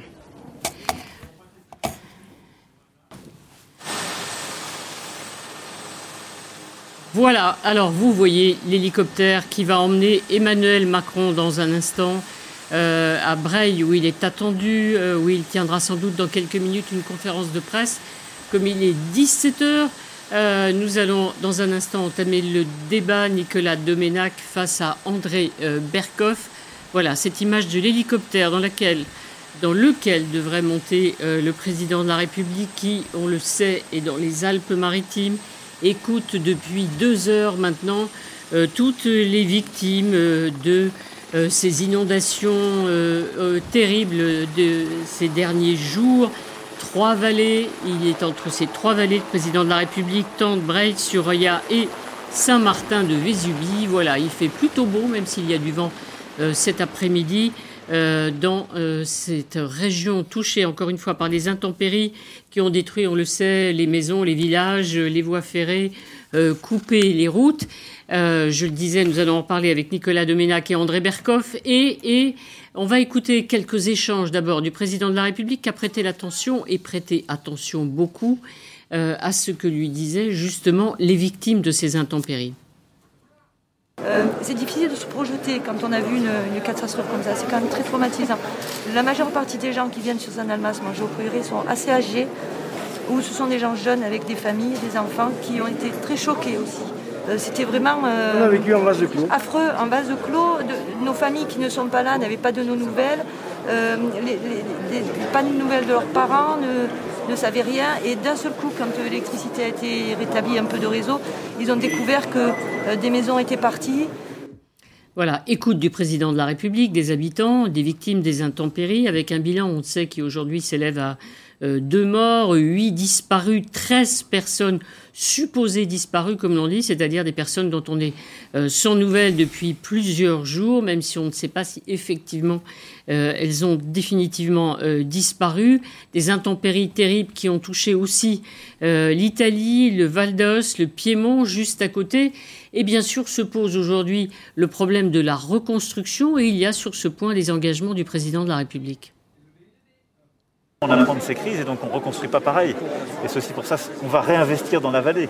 Au-delà de, ce qui, sera fait sur le train, on va libérer au plus vite possible, mais consolider. Ce qu'on va reconstruire, on ne le reconstruira pas à l'identique parce qu'on connaît aussi les risques et on sait qu'il faut, il faut avoir quelque chose de plus résilient. Alors, il y a deux choses, évidemment. Il y a le président de la République à l'écoute, le président attentif, le père de la nation. C'est le rôle du président de la République, Nicolas, sans aucune discussion. C'est un rôle essentiel qu'il assume là, bien, parce qu'il apporte le, salut, la solidarité de la nation. Et puis, je ne sais pas si vous avez déjà été, Arlette, dans des euh, régions qui ont été dévastées comme ça. Je veux dire, on, a besoin de ça. On a besoin de sentir que on a tout perdu. Je veux dire, Moi, j'y suis allé dans plusieurs fois dans des reportages. C'est vraiment les gens sont renversés ils sont bouleversés, il y a de quoi, parce que c'est leur vie qui s'en va très souvent. Donc il faut, savoir que euh, que ça peut reconstruire. C'est difficile de savoir qu'on peut repartir euh, quasiment à zéro. Je crois que c'est ce qu'il est venu apporter. Puis, euh, il a dit en passant là rapidement, pas seulement le chemin de fer, mais il y a une dame qui lui a dit, vous savez, la ligne de chemin de fer, c'est une ligne de vie. Absolument, ligne de vie, oui. La ligne de vie, c'est voilà, il faut qu'il entende des choses comme ça. Et elle a dit, il faut, s'agit pas seulement de le reconstruire, mais de l'entretenir. Hein. Donc, on retrouve le problème des petites lignes. C'est un autre sujet, mais mais c'est en, en, plein là-dedans, quoi. Je est-ce qu'on va aller là, que quand il dit qu'il faut reconstruire autrement, est-ce qu'on va, est qu'on va enfin faire prendre en compte ces, revendications-là qui sont de l'ordre du fondamental, je crois? André soirée bah, Je crois qu'il fait son métier. Hein. Hmm. Il fait son métier. Euh, quand il y a une catastrophe comme ça, bah, il faut y aller. Euh, la, Ve République est ainsi faite, effectivement. Le père de la nation, vous l'avez dit. Bon, il doit être là. Euh, et après, j'espère que, voilà, il fera, je pense qu'il fera ce qu'il faudra. Hein. Quand on dit qu'il faut tirer des leçons, on va entendre dans un instant Christian Estrosi reconstruire, reconstruire autrement. mais reconstruire autrement, oui, ça veut dire ne pas peut-être laisser dans un certain nombre de zones, vous savez, il y a eu beaucoup l'histoire des zones des zones à risque, on le voit à chaque fois, quand c'est au bord de la mer ou quand c'est au bord d'un certain fleuve ou rivière, il y a effectivement, en dépit des règlements, très souvent, Bon, il y a l'histoire des mers, des collusions, etc. Il y a des maisons qui étaient construites en dépit du bon sens. Et après, ça part comme ça et on se dit c'est terrible. Mais effectivement, la première chose, comme toujours, il serait temps de remettre des règles du jeu et de mm. mettre des règles beaucoup plus euh, sévères, beaucoup plus précises, alors qu'on sait très très bien que ce sont des zones inondables. Très souvent, je ne parle pas de, de ça, mais souvent ce sont des zones inondables et on a laissé faire pas par la faute de tel ou de tel, mais souvent il y a de l'électoralisme dans l'air, et on a laissé faire un certain nombre de constructions qui n'auraient jamais dû avoir lieu. Donc euh, voilà, j'espère que là, ils vont en, tout cas en tenir compte. Et puis après, Macron, il est dans son rôle, euh, c'est encore une fois la moindre des choses. Tirer des leçons, je reviens sur ce mot, hein, euh, construire, mais autrement, dit-il. Autrement, et alors, donc il y a effectivement ces histoires de permis de construire qui ont mm. été accordées souvent manière. Mais là, c'est des villages ah, anciens en même voilà, temps. Hein, mais là, là, là c'est un hein. peu différemment. Mais on sait très bien aussi, et euh, on n'a pas fait ce qu'il fallait pour lutter contre ça, que l'artificialisation des sols était en question. Quoi, qu'on a favorisé d'une certaine façon des catastrophes qui se, qui se produisent de manière toujours plus grave, mais euh, on n'a pas pris la mesure euh, dire de, du défi qu'il y a devant nous sur qu'en faire, euh, dire comment les prévenir, comment les contenir. Et j'avoue que c'est pas euh, c'est pas simple non plus. Hein, dire qu'on va pas jeter comme ça facilement la pierre, mais euh, on ne s'est pas donné les moyens de le faire. Alors cela étant, ça nous renvoie à ce, le président protecteur, protecteur comme mm. le disait André tout à l'heure, ça nous renvoie directement à sa à son rôle dans l'épidémie, face à l'épidémie, comment l'affronter, comment en sortir, comment ne pas seulement vivre avec, ce qui est une, expression que je ne supporte plus, mais comment combattre, parce que bon, je vis. tout le temps, supporter tout le temps. Mais je ne supporte plus parce que déjà, si j'ose dire de manière plaisantine, euh, vivre avec une femme ou un homme, c'est pas facile. Mais alors vivre avec le virus, pardon, c'est insupportable. Et il n'y a pas, il a pas que Macron. Je, oui, je rebondis ce qu'a dit Nicolas, c'est vrai. Comme vivre avec le terrorisme, disait Emmanuel Valls, vivre avec non, combattre, combattre ça, combattre ça, combattre. on va pas vivre avec. Mais je voudrais juste revenir par rapport à, à cela. C'est vrai qu'on peut se poser la question et la comparaison vis-à-vis -vis du Covid elle tient un peu, elle tient pas beaucoup, mais enfin elle tient là, c'est le principe de précaution. On nous dit toujours, principe de précaution, il faut aller plus loin, vous savez, il faut prévoir le pire. Évidemment, même si le masque nous embête, même si ceci, ceci, il faut prévoir le pire. Est-ce qu'on a appliqué le principe de précaution à l'histoire de l'urbanisme, des maisons et des constructions? Je crois pas. Je crois que là, peut-être, il serait temps d'appliquer un principe de précaution préventive en tout cas euh, à partir du moment où on construit. Alors construire autrement, euh, quand on interrogeait avant la visite du chef de l'État Christian Estrosi, le maire de Nice, hein, il y a eu d'autres catastrophes dans les Alpes-Maritimes euh, ces dernières années, il y a cinq ans à peu près. Bah, en tout cas, pour Christian Estrosi, il n'est pas question de déménager tout le monde. Est-ce que nous avons le droit ici et euh, si on fait des comparatifs, demain, dans l'Isère, en Savoie et dans les Alpes tout entières, ou dans les Vosges, ou dans le Massif central, de dire que parce que euh, euh, on vit sous la menace maintenant de réchauffement climatique, on doit fermer des villages tout entiers. la réponse, c'est que je dis très clairement que je ne les lâcherai pas. Naturellement, nous le ferons avec les règles que nous nous imposons dans les zones urbaines de protection absolue de nos concitoyens donc pas question de, euh, de, ne pas reconstruire certains villages euh, qui sont très largement abîmés et qui seront soumis sans doute demain au euh, réchauffement climatique avec les dangers d'inondation qu'on a vus. On a, toute la difficulté, là, bien exposée, le défi Hein, disons les choses clairement, qu'on a devant nous, hein, qui est au fond comment euh, les élus qui réclament, et à juste titre, d'être pris en considération euh, dans une concertation qui, pour l'instant, euh, a du mal à se mettre en place, mais qui a pu se mettre en place à Paris et pas à Marseille, enfin tardivement, elle s'est mise en place à Marseille, on a toute la difficulté pour l'avenir de est-ce que les élus, au fond, prendront leurs responsabilités totalement cette fois-ci, parce qu'ils ont accordé des permis de conduire, euh, de construire, pardon, on l'a évoqué tout à l'heure rapidement, de construire un peu rapidement, euh, bah parce qu'il fallait, fallait, fallait, fallait, faire plaisir à leurs électeurs, etc. Et maintenant, est-ce qu'ils seront entendus ensuite par l'État Est-ce que l'État euh, assumera sa, sa, responsabilité, les écoutera et les entendra? Donc là, c'est vraiment, moi je trouve que c'est euh, c'est bien, bien résumé. Hein, euh, on va voir ce que fera notre maire. aussi des habitants éventuellement de quitter leur maison, ce qu'on a vu après d'autres catastrophes, et de déménager, de se réinstaller ailleurs. C'est pas évident quand même, André. Non, la chose terrible dans cette histoire, c'est que, évidemment, qui peut prévoir les catastrophes, euh, les inondations, les catastrophes, etc. On parle réchauffement climatique et tout ça. Il a bon dos, après tout, la nature, elle a jamais été maîtrisée. C'est tout ça, c'est le vieux rêve. Hein. On va maîtriser la nature, on va empêcher tout ça. Vous savez, c'est zéro mort, zéro précaution, zéro, etc., etc. On a vécu quand même pendant très longtemps en étant ce vieux rêve. Jamais ça se passera la nature a toujours, aura toujours des réactions. Vous savez, c'était une amie qui me disait, la Terre secoue ses puces. Et à un moment donné, effectivement, il y a ce problème que personne ne peut contrôler. c'est ridicule. Mais c'est vrai que je pense à ça. Et je pense aux gens qui ont vécu, eux, peut-être leur père, leur grand-père, dans ces maisons. Et là, c'est un vrai, vrai déchirement. Enfin, j'imagine, j'imagine, c'est quand même terrible. On vous dit maintenant, ben, c'est fini, là, vous pouvez plus habiter là, c'est terminé. Et pour certains, ça doit être un déchirement. Pour d'autres, effectivement, si on leur propose des peut-être logements plus modernes, etc. Mais il y a quelque chose là qui est extrêmement poignant pour moi. Cette espèce de déracinement obligé. Mais euh, enfin moi, quand il m'est arrivé de faire des reportages dans des zones inondées, comme ça, quand euh, vous vous êtes euh, chopé une inondation et puis une deuxième inondation, dire c'est quasiment la fin du monde. Et, à ce moment-là, vous dites mais pourquoi, quand j'ai déposé mes permis de construire, personne ne m'a dit d'abord que c'était peut-être inondable à ce point-là, mais peut-être mmh. personne ne pouvait le dire à ce, comme ça aussi précisément. Ensuite, pourquoi on m'a pas euh, suggéré de construire sur pilotis, par exemple, enfin, ou de, de faire face euh, autrement euh, à des dangers qu'on n'envisageait guère. Alors vous dites, il y a toujours eu, je vous le rejoins, la nature a toujours, nous a toujours réservé des surprises et des mauvaises aussi. très mais dire, il y en a de plus en plus et de plus en plus catastrophistes. Donc ne plus les, les prendre en considération, c'est maintenant.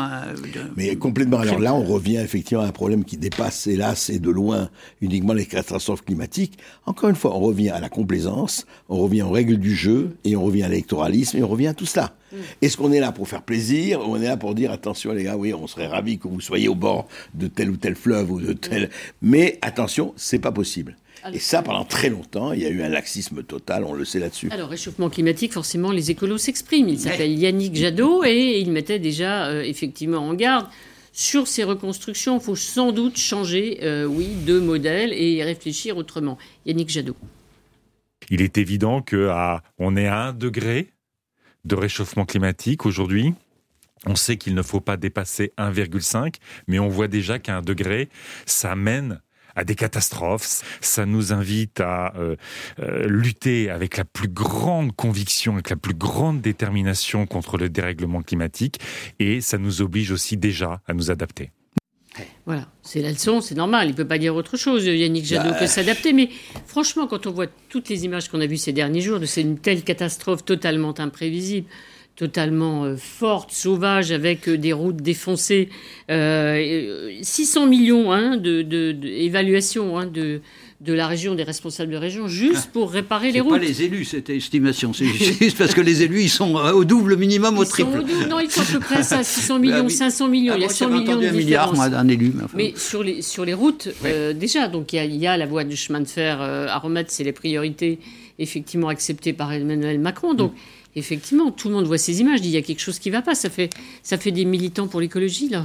Bah, en tout cas, moi, ça me conforte dans l'idée que, euh, contrairement à ce qui a été beaucoup dit, euh, écrit euh, à propos du débat de cette nuit sur les néonicotinoïdes, on va y arriver. On va y arriver. Je pense que les écologistes ne sont pas les perdants, ils sont les gagnants. Dire, lors de ce débat, personne, personne n'a défendu les pesticides. Il y a dix ans, quand j'ai assisté à des débats sur ces questions-là, il y avait au moins euh, un, groupe important qui se faisait l'écho. Voilà, juste une petite seconde, Nicolas Pascal. Le président de la République qui arrive euh, à Breil, euh, sur Roya, dans les Alpes-Maritimes, toujours évidemment. c'est une ville aussi, vous voyez, c'est aussi des maisons anciennes. Ce sont des villages anciens. Il n'y a pas que des constructions récentes avec une bétonisation de l'environnement. Il y a aussi des maisons anciennes qui bah, sont soumises, elles aussi, au choc de l'évolution des températures, au réchauffement climatique et au dérèglement euh, qu'elle entraîne. Pardon Nicolas. Non mais vous vous, souvenez de ces, témoignages, de ces images de ces deux personnes âgées qui n'avaient pas voulu quitter leur, maison, qui étaient avec leur leurs lampes et, qui ont été emportées, euh, dire, alors qu'ils avaient subi tant de choses dans leur, dans leur existence. Donc euh, c'est vrai que euh, c'est face à nous. Dire, on peut pas, on peut plus esquiver. Donc je finis sur ce qui se passe actuellement, c'est que l'écologie a gagné dans les têtes. Quoi. Hein, on peut, on peut tortiller comme on veut. Alors maintenant, il y a un, combat politicien qui se livre, qui a son importance, parce qu'au-delà du politicien, entre la majorité qui voudrait trouver des moyens de montrer qu'il y a l'écologie progressiste d'un côté et euh, l'écologie archaïque, les amiches de l'autre. Sauf que vous avez en même moment de telles catastrophes qui montrent que les amiches ne sont pas forcément où on croit, que les rétrogrades, c'est peut-être ceux qui eh ben, imposent encore le, trois ans de pesticides euh, dans les deux ans dans les champs. Je crois que je crois que j'apporterai un bémol en disant ah. que en, disant que l'écologie a peut-être triomphé, mais sûrement pas les écologistes, en tout cas pas les écologistes politiques encartés. Euh, je vais faire un, je vais faire un, un, pas de côté, mais quand même, quand je vois qu'une certaine Alice Coffin débutait ELV. Non, non, c'est pas du tout la même, euh, autre chose. C'est aussi une question d'écologie. Hein. Mm. Il y a quand même des tsunamis de conneries qui sont aussi équivalents. oui, Alice Coffin qui dit que tous les hommes doivent être éliminés, voilà, qui est etc., etc. Et qui qu'elle ne lit plus une œuvre. Euh, voilà, que je ne lis plus Shakespeare, je ne lis, etc. Alors, c'est moins grave, elle n'élimine pas, elle n'est pas en train, effectivement, c'est pas un tsunami physique, mais le tsunami de la connerie est aussi grave que les tsunamis physiques, pardon de le dire. Et quand Yannick Janot ne désavoue pas Alice Coffin, il dit oui, d'accord, chacun a le droit de s'exprimer, etc. Sauf que certaines personnes, quand il dit certaines choses, ont les vous hégémonie, et là, Alice Coffin peut dire tranquillement que les hommes, elle dit d'ailleurs, non mais je parle de ça parce que elle est députée Europe Écologie Les Verts, conseillère de Paris. Hmm. Bien. Et elle dit, écoutez, moi je ne me suis jamais mariée parce que je ne veux pas être violée, assassinée, etc. C'est-à-dire que tous les hommes sont potentiellement des violeurs, assassins, etc., etc. Donc, il y a quand même quelque chose. Et j'ai été frappé. Pourquoi? Parce qu'on a vu Yannick Jadot. Yannick Jadot ne l'a pas désavoué. Il a dit, oui, je ne dirais pas ça, je ne suis pas d'accord avec ça. Or, je veux dire que simplement l'écologie, oui, je suis d'accord avec vous, l'écologie est au centre du débat. Malheureusement, les écologistes politiques c'est pas ça. Alors, on revient au débat sur les néonicotinoïdes, euh, avec un vote euh, hier soir, parce que vous savez, on a beaucoup parlé de l'écologie et de l'économie, c'est un débat euh, permanent. les betteraves qui passeraient avant les abeilles, on a, tout dit hein, sur ce débat, sur la possibilité de réintroduire l'utilisation de ces produits pour sauver euh, les betteraves menacées euh, par un puceron. Il faut dire que la, filière des betteraves, effectivement, c'est 40. Hein, et puceron, qu'est-ce que j'ai dit? Non, non, un puceron vert. Puceron vert. puceron vert, pardon, oui. Alors, on va revoir le débat parce que c'est un vote qui a aussi divisé, c'est important politiquement, euh, la majorité, hein, euh, vote global, bien sûr, cette réintroduction a été euh, adoptée par les députés. Quand on regarde du côté de la majorité, on voit qu'il y a une division comme jamais. la République en marche, voilà, 175 pour, ils sont 271, et vous voyez 32 députés de la majorité ont voté contre, 36 abstentions, et du coup, bah, c'est une division du côté de la République en marche sur laquelle, avec la démarche du gouvernement, on interrogeait tout à l'heure le porte-parole de ce gouvernement, Gabriel Attal. Il n'y a pas de renoncement. Nous avons euh, une ambition qui est évidemment celle de défendre euh, notre environnement, qui est celle de réduire l'utilisation des pesticides et de maintenir l'interdiction des nicotinoïdes. Il y a cette adaptation qui a été euh, proposée par le gouvernement, qui a été adoptée par le Parlement hier, qui est une adaptation qui est extraordinairement limité et encadré. Évidemment, euh, quand euh, des questions de souveraineté, des questions d'emploi sont en jeu, évidemment, nous nous devons euh, d'agir et d'adapter. Voilà, on s'adapte. C'est en même temps, on s'adapte. On est toujours écolo, mais en même temps, il, faut s'adapter aux situations. Quand, quand le porte-parole du gouvernement dit ça, je veux dire, il faut qu'il arrête de nous prendre pour des billes. Je veux dire, une des questions essentielles, c'est pour ça que je souriais un peu en écoutant André tout à l'heure, c'est le reniement de la parole publique. C'est ça le, drame. C'est pour ça que dans le groupe aussi, il y a eu autant de voix qui ont manqué. Parce qu'au décompte que vous avez fait, il faut ajouter 30 députés de la République En Marche qui ont refusé de prendre part au vote. Donc ça fait plus de 90. C'est vraiment très très conséquent. Et pourquoi? C'est parce que, au fond, le, maintenant, ça travaille quand même les politiques, le besoin d'être pris au sérieux. Alors, c'est vrai qu'il y a quelques responsables, euh, un certain nombre, même un nombre important, euh, responsables écologistes viennent de l'extrême gauche et ont des positions qui, à mon avis, sont euh, contre-productives. N'empêche que sur le fond, idéologiquement, dire, ils sont vainqueurs. Dire, et, ça, la parole, ils ne, ils ne, renient pas leur parole. Je vois euh, pourquoi dans, dans, à Paris, par exemple, on a voté pour Anne Hidalgo, qui était pourtant rejetée par beaucoup. C'est parce qu'au fond, elle donnait une, voilà, une parole droite. Oui, en même temps, en même temps, en même temps, chez Anne Hidalgo, on est en train de, on est en train de tuer des arbres quai de Valmy pour euh, construire des immeubles. J'adore cette écologie. La campagne de Paris juste un mot. Sur, euh, le, changement de position. Juste, pardon, un mot, Arlette, Arlette. Il y a quand même quelque chose qu'il faut souligner. Pardon. Là, vous avez vu, ils étaient nombreux, hein. Ils étaient nombreux. Pour prolonger l'état d'urgence sanitaire, ils étaient 41. Alors moi, je suis quand même très frappé par ces députés. Je voudrais savoir ce que c'est que la représentation populaire. Pour prolonger jusqu'en mars 2021 euh, l'état d'urgence sanitaire, c'est pas rien, hein, mm. avec tout ce que ça comporte quand même. Bon, ils étaient 41. Je veux dire, tout député, toute assemblée confondue. Tandis que là, alors attention, ils étaient. Pour les abeilles, ils sont beaucoup plus nombreux. Ah, mais pour les betteraves, c'est autre chose que nous. Hein. Les betteraves, c'est très important, c'est vrai. Je suis d'accord. Bah, ça fait une filière quand même, on le disait, ça fait quand même 46 000 emplois, si je me souviens bien. Euh, en gros, dans cette filière betteravière, c'est important. Est-ce que vous sentez qu'il y a quand même un flottement d'Emmanuel Macron sur tous ces sujets d'environnement?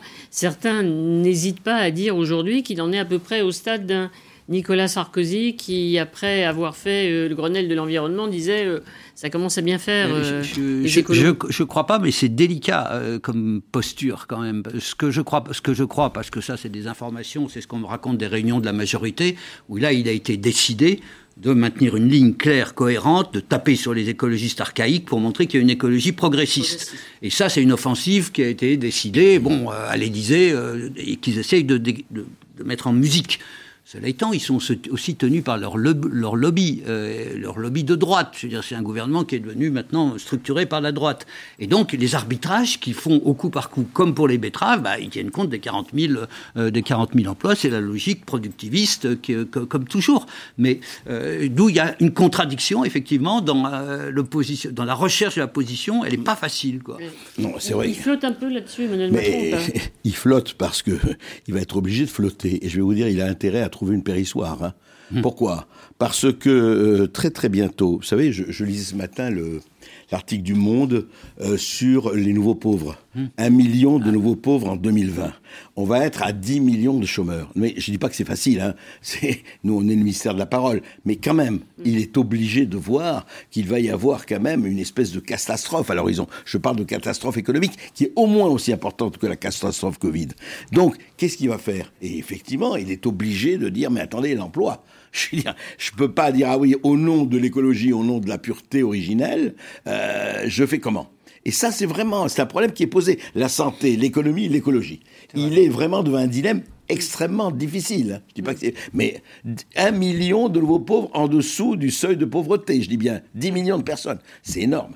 Il faut d'ailleurs écouter ce que, ce que disent les responsables du secours catholique et mmh. du secours populaire, d'origine communiste pour l'un, d'origine catholique pour l'autre. Ils disent la même chose. Ils disent qu'il y a une urgence sanitaire, une catastrophe sanitaire. Mais, euh, comment dire, ce que vous confient euh, aussi bien les, élus que euh, les sondeurs, c'est que c'est pas la lutte contre la pauvreté, on ne l'amène jamais vraiment. Pourquoi? Parce que ça ne rapporte pas de voix faut dire les choses comme on vous le dit, c'est-à-dire que les pauvres, ne votent pas. et que les mhm. classes moyennes en ont ras-le-bol de payer pour les pauvres. Donc, me disent les élus, on est perdant sur tous les tableaux. Alors, bien sûr, on a notre conscience, donc on essaye de faire quelque chose, mais pas trop quand même. Et donc là, comme dit André, ça va être d'autant plus délicat qu'il y en aura beaucoup plus encore. Donc, est-ce que euh, il faut dire, il faut qu'ils disent les choses clairement, qu'ils disent alors les électeurs, eh ben, on va aller contre, euh, contre ce que vous pensez profondément, mais ça nous est imposé par les nécessités humaines, parce que c'est notre boulot. Donc, euh, notre boulot, notre conscience, notre volonté, notre façon d'être français. Quoi. Donc, mais ça ne sera pas fastoche, hein, ça sera même très dur. C'est le moins qu'on puisse dire. Et puis on va avoir, c'est vrai, non mais ce problème, franchement, il est, il est là, on le sent, on n'est pas encore totalement dedans, mais on le sent très très fortement, vous savez, et on va au-delà. Ni dans le chômage euh, de, de masse, parce que oui, les plans sociaux on se concentre les restaurants, les bars, etc., etc. Mais enfin, ça va nettement, nettement au-delà. Parlons pas du, de, de, de la débâcle du, du, des industries, etc., la débâcle du tertiaire. Il y a un vrai, vrai, vrai problème. Et à un moment donné, il faut qu'ils choisissent faut qu'ils disent qu'est-ce qu'on fait, quelle est notre priorité? Alors effectivement, Nicolas, c'est vrai, on dit les sans-dents ne votent pas. Sauf que les sans-dents, s'ils vont être encore plus nombreux et que vous allez avoir vraiment et je crois que là, c'est pour ça que pour moi, les résultats présidentiels et les sondages me font doucement rigoler aujourd'hui sur qui va être euh, en 2022. C'est parce que si ça continue comme ça, je l'espère pas, vous allez avoir quand même, à un moment donné, ça va aller bien au-delà des gilets jaunes, vous allez avoir, vous savez, euh, les fins de mois, hein, c'est pas la fin du monde, c'est les fins de mois. Comment ça va se passer?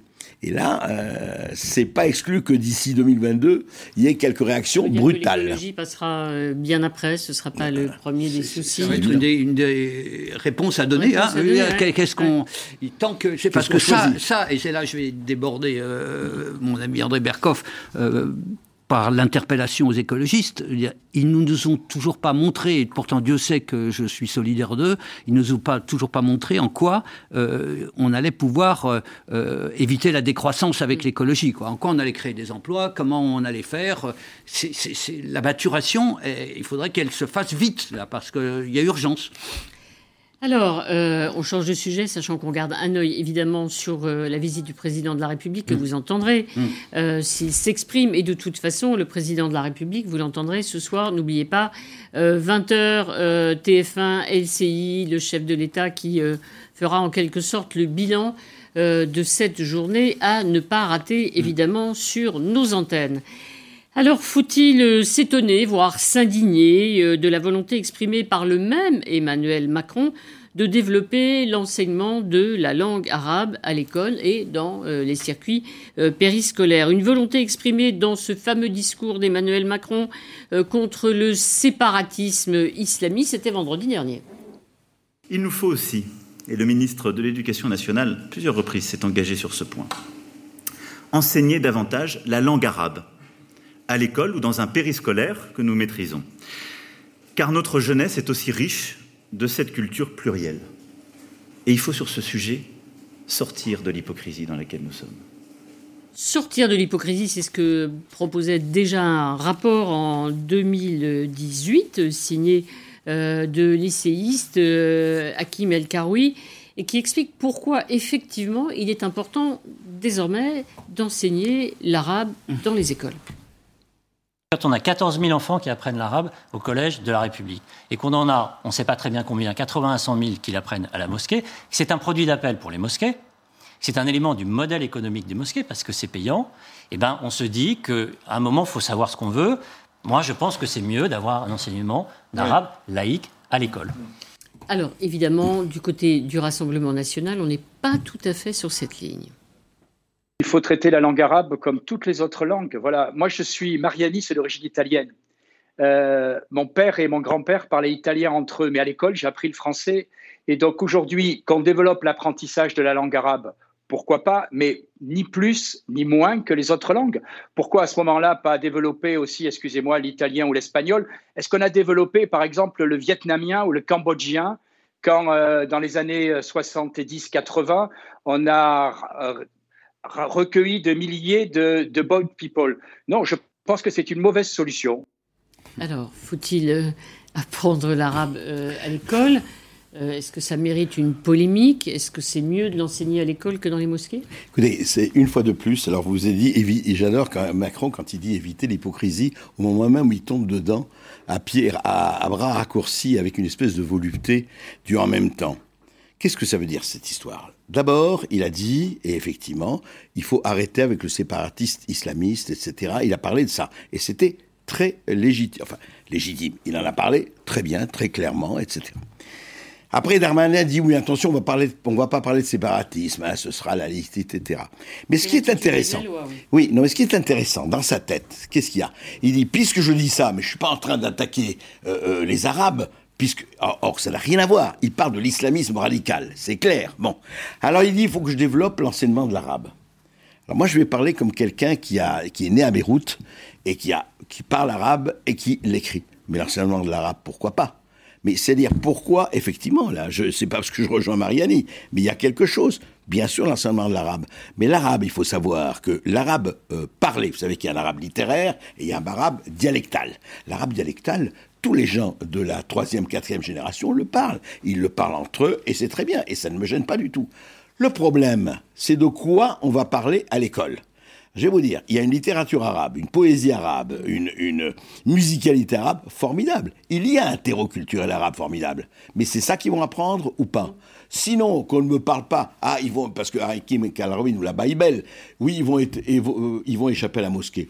C'est pas le problème. Ils peuvent parfaitement apprendre l'arabe à l'école et ne pas échapper une minute à la mosquée. Ils ne vont pas la retirer. On apprend l'arabe à la mosquée, c'est ça le bah problème. Oui. Mais, oui, non, mais je veux dire, ils apprennent. Non, pas du tout.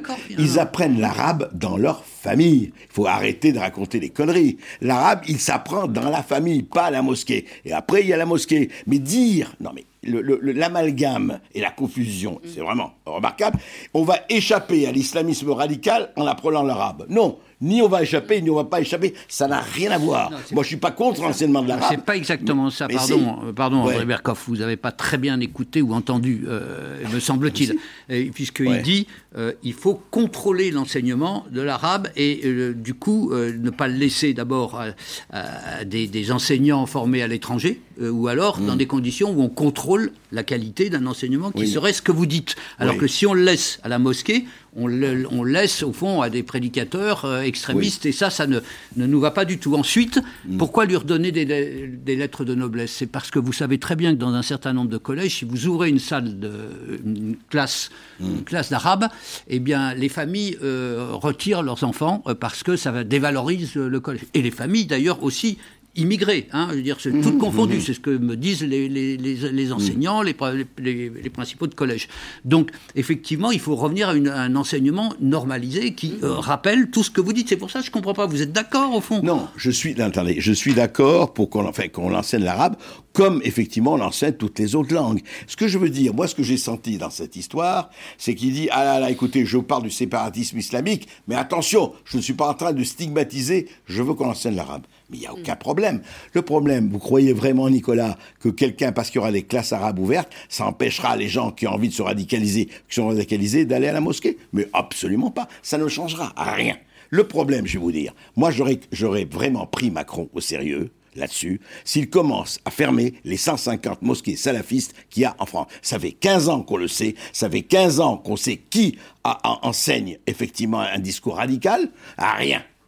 C'est-à-dire, il faut quand même sortir de l'hypocrisie. Il faut raconter. Moi, j'ai aucun problème. Moi, je suis heureux de connaître l'arabe. Je le connais, j'en sais. Et, il y a des choses magnifiques dans la culture arabe. Il n'y a aucun problème là-dessus. Mais croire que parce qu'ils vont enseigner l'arabe, ils vont diminuer la radicalisation et l'instrumentalisation est une naïveté exemplaire. Non, je ne suis, pas, je suis pas en harmonie d'accord avec, vous. J'étais plus d'accord quand vous disiez au départ euh, Ah, il a nommé enfin, il a choisi le séparatisme, c'est bah, circonscrit. Il était, temps. Et puis le lendemain, qu'est-ce qu'on apprend? Ah ben on dit plus séparatisme. Maintenant, ça fait trois ans qu'il a fallu pour accoucher d'un concept et on y renoncerait dès le lendemain. Donc là, il y, a un, là, y a un vrai problème. Là, il y a un doute. Mais Nicolas, euh, c'est Heureusement, il a dit qu'il renonçait à son renoncement. Donc on va peut-être revenir. Mais, enfin, projet de loi qui, dont le texte a été transmis d'ailleurs aux parlementaires aujourd'hui, qui vise à renforcer la laïcité. Est-ce que c'est plus malin de dire un texte pour renforcer la laïcité que contre les séparatismes ou le séparatisme? Moi, je pense que, je vais laisser parler André, je pense que quand on combat, on combat contre quelque chose, il faut déterminer quel est l'ennemi et que à nos problèmes avec euh, avec le Covid, etc., c'est que nous avions un ennemi invisible, quoi, et mm. pas, pas, pas circonscrit. Là, pas Voilà, là, là, c'est... Non, si vous voulez, là, il faut arrêter avec la laïcité qui a bon dos, encore une fois.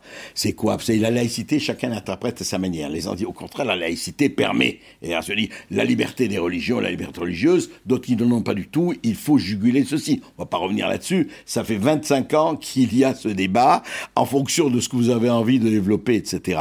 Non, moi je crois que, effectivement, quand Macron nomme les choses, et enfin il les nomme, hein, ça a pris trois ans et demi, mais bon, il n'est jamais trop tard pour bien faire. Après, il dit enseignement de l'arabe. Hmm. Mais je veux dire, pourquoi il dit enseignement de l'arabe? Qu'ils disent, effectivement, nous allons faire des choses et cela n'empêchera pas il l'aurait dit comme ça. C'est une question. Ça n'empêchera pas que l'arabe en tant que tel, nous n'allons pas être anti-enseignement de l'arabe, nous n'allons pas être anti-l'arabe, nous allons développer la culture et la civilisation arabe comme toutes les autres. Il l'aurait dit comme ça, il n'y a pas de problème. Mais on a l'impression à chaque fois chez Macron qu'il lance quelque chose, il dit oulala, là là là, je suis peut-être allé un peu loin, parce qu'il y a eu Erdogan. Vous avez vu ce qu'il a dit d'Erdogan? Cette espèce de paltoqué pour qui se prend l'imam des frères musulmans. Il a eu une levée de bouclier de la part d'un certain nombre de gens. J'espère qu'il n'est pas revenu là-dessus et j'espère qu'il tiendra. S'il tiendra, bravo pour lui. Vous n'êtes pas vraiment, et en même temps, hein, André Berkoff, il a du mal à concevoir le macronisme, il y a un problème. Ah, pas, vraiment, en même temps. Hein. Allez, on parle de l'élection présidentielle. Euh, il y en a un qui ne sera pas candidat. Il y en a beaucoup qui y songent, mais il y en a un qui... Euh, euh, s'est retiré de la course. C'est François Barouin, certains l'espéraient. Euh, et espéraient surtout pouvoir l'introniser candidat à 2022 au nom des Républicains. Eh bien non, vous ne l'entendrez pas dire non, François Barouin, car il a décidé de garder euh, le silence. Donc la dernière fois qu'il a évoqué ce sujet, c'était interpellé. Il n'avait pas pu faire autrement au début du mois de septembre, aux journées de la jeunesse des Républicains. Question qui lui avait été posée et forcément il avait dû dire ceci, oh ça va pas très loin. Je vais, je vais, je vais pas vous répondre. Je le ferai en temps et en heure, en responsabilité et avec la volonté de tout faire pour être un facteur d'union et pas de division. Voilà, il avait dit ça au début du mois de septembre. Il devait faire connaître sa décision au mois d'octobre. Nous y sommes, mais en tout cas, il a préféré rencontrer les responsables des républicains, les uns après les autres, pour dire euh, les raisons qui lui font euh, renoncer euh, à cette candidature. Et comme la nature a horreur du vide en politique, il y en a un qui confirme qu'il est candidat, il s'appelle Bruno Retailleau, tiens. Hmm. Ça veut dire que s'il faut être candidat, je le serai. Malheureusement, je vois bien que mon propre parti fait tout pour tuer la primaire. Moi, je veux être le porte-voix de la droite d'en bas parce qu'il y en a marre des petits arrangements, des petits accommodements de la droite d'en haut.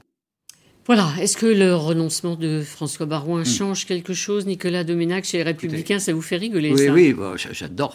J'adore. Alors que c'est absolument pas de saison. En plus, je veux dire, personne à la présidentielle vraiment pour une en tête. présidentielle, Nicolas. oui, bien sûr, il faut se préparer. Mais comment dire Il y, a, d'autres soucis. qui se préparent chez les Verts. Il y en a oui, bien sûr. chez les Républicains. Ils ont raison de se préparer. Euh, mais moi, j'adore François Barouin. D'abord, soyons clairs. J'aime sa voix, j'aime son sa laïcité, euh, j'aime euh, son, son parcours, j'aime sa femme je trouve une actrice formidable. Euh, voilà, tout ça. Enfin, bon, c'est un personnage qui, que j'ai trouvé euh, toujours intéressant. Mais j'ai jamais. C'est un chasseur, un pêcheur. J'ai jamais pensé. Euh, je crois qu'André, c'est pareil. J'ai pas pensé une seconde qu'il pouvait être candidat parce que il n'était pas habité par ça. Quoi.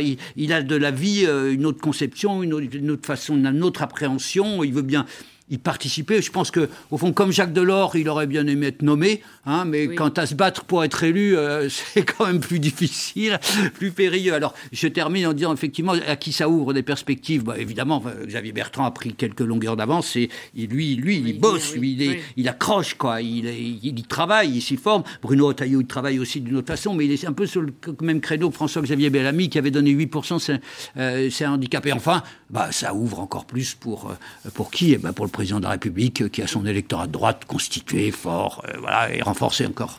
André Bon, moi je crois que ça fait. Euh, j'ai jamais pensé une minute que François Barouin serait euh, candidat. Ah bon, personne n'a cru à François Barouin, la candidature de François Non, non, mais je, jamais, parce que je pense que depuis 20 ans, son parti est pris, et que effectivement, comme c'est quelqu'un évidemment de séduisant, et de, c'est pas, c'est pas un imbécile, etc., on pouvait effectivement faire fond, enfin se dire, il pourrait, etc. Le vrai problème, non, mais c'est ce que ce que Nicolas disait aussi. Attendez, on est, c'est vrai que tout le monde doit se préparer, mais le vrai problème aujourd'hui, on retrouve, c'est formidable. Il faudrait faire une, un feuilleton, ni de Netflix, qui s'appellerait Tout à l'ego.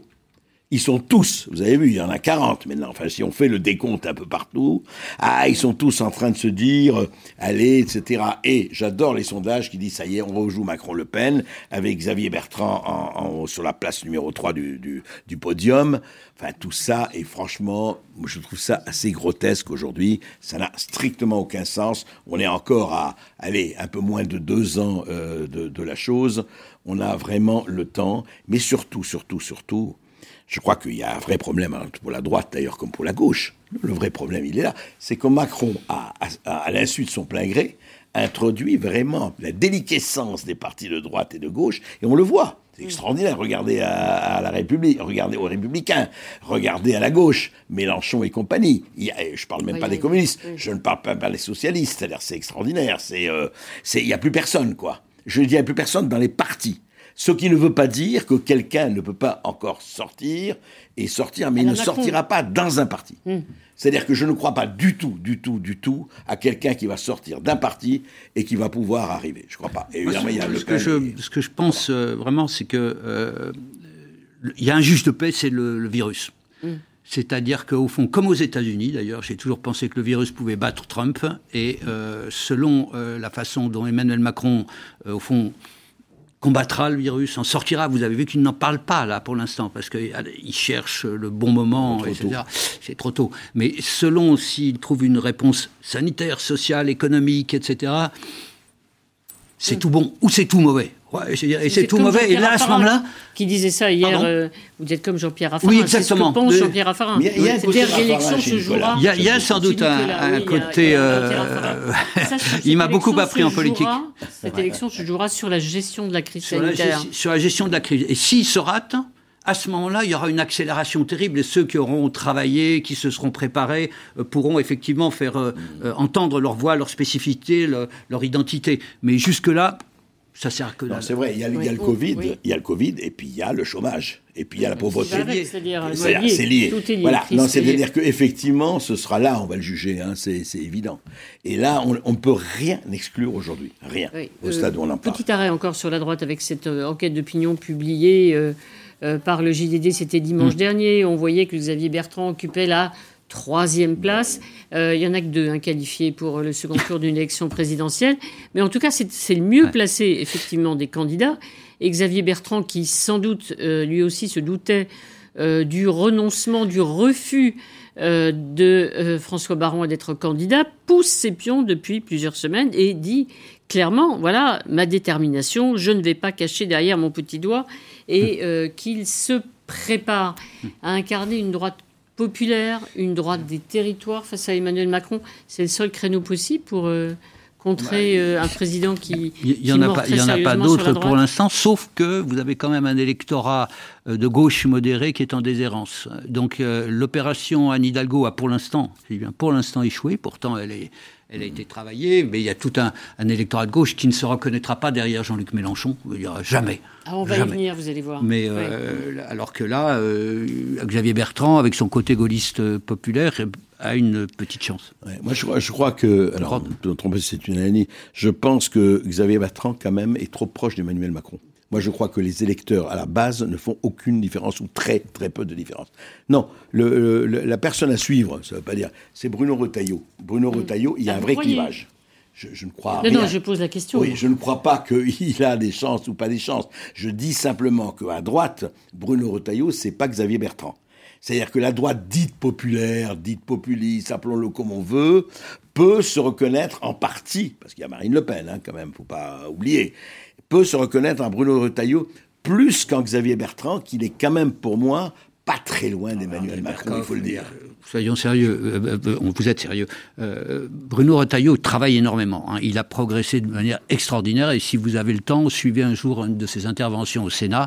Elle est coruscante, constitué, enfin cortiqué, euh, tout ça. Il a vraiment une sans note. C'est une très... droite Alors, voilà. conservatrice. Voilà, j'allais venir. C'est quand même la droite catholique conservatrice, qui, avec François-Xavier Bellamy, qui était un personnage brillant aussi, eh ben, avait donné 8%. C'est la droite des églises. Elle, elle, elle, me touche, moi, elle me parle. Mais... Ça ne peut pas aller plus loin, vous croyez ah, je... Non, mais Allez, plongeons dans l'élection présidentielle américaine pour faire plaisir euh, vraiment euh, à André, évidemment. Comme Alors, euh, comme d'habitude. Prenez votre souffle, André. Prenez votre souffle, André. Voilà, Donald Trump ne présente plus de symptômes du virus. du coronavirus selon ses médecins et il semble vouloir montrer absolument qu'il est en super forme, le président Trump. Alors il a déjà décidé de rompre les négociations engagées avec les démocrates sur la mise au point d'un nouveau plan économique de relance. Ça attendra. Ça attendra la fin des élections et notamment sa euh, réélection, dit euh, Donald Trump. Euh, il est en super forme en ce moment. Donald Trump a fait du Donald Trump, qui fait toujours du Donald Trump. Et c'est là où quand même on peut penser ce qu'on veut, mais les gens qui ne voient pas que cet homme est loin d'être le clown ou le, ou le, ou le fou qu'ils disent, c'est qu'il a fait de sa faiblesse une force. Il a joué de l'aïkido. Il y a eu le Covid. Qu'est-ce qu'il a fait du Covid? Évidemment, s'il avait, si ça s'était aggravé, ça aurait été terrible. Mais ça ne s'est pas aggravé et il l'a transformé en ce que les Américains adorent, en western. Vous savez, l'homme des vallées perdues, lui, c'est pas le cheval, c'est l'hélicoptère. Il arrive et il fait de cette faiblesse une force en disant, excusez-moi du peu, mais ça m'amuse. Il parle comme Jean-Paul II, il dit n'ayez pas peur faut pas avoir peur du virus. Pourquoi? Parce qu'il joue. À ton raison, alors ça ne veut pas dire que ça va lui. Mm. Il joue sur, écoutez, l'Amérique, on s'est toujours battu, on a toujours résisté, etc. Et c'est pour ça, les gens se sont complètement trompés quand ils disent Ah, tu as vu, il enlève son masque mm. sur le balcon. Mm. Mais pas du tout. Et bien sûr qu'il enlève son masque, mais il l'a fait complètement à dessein à ce moment-là. Parce que quand il a vu ses supporters là, euh, près de l'hôpital, il avait son masque, dans, la voiture, blindée. Ce que je veux dire, c'est que ce n'est pas du tout là-dessus que ça va jouer ce qui va se jouer juste là-dessus, et on est dans moins d'un mois, est-ce qu'il va avoir suffisamment de votes black ou latinos qui vont se détacher du parti auquel ils votent toujours, surtout les blacks à 90% démocrates et les latinos en grosse majorité démocrates, mm. est-ce qu'ils vont une partie, une partie va se détacher? C'est là-dessus que le, le, scrutin va se jouer. Oui.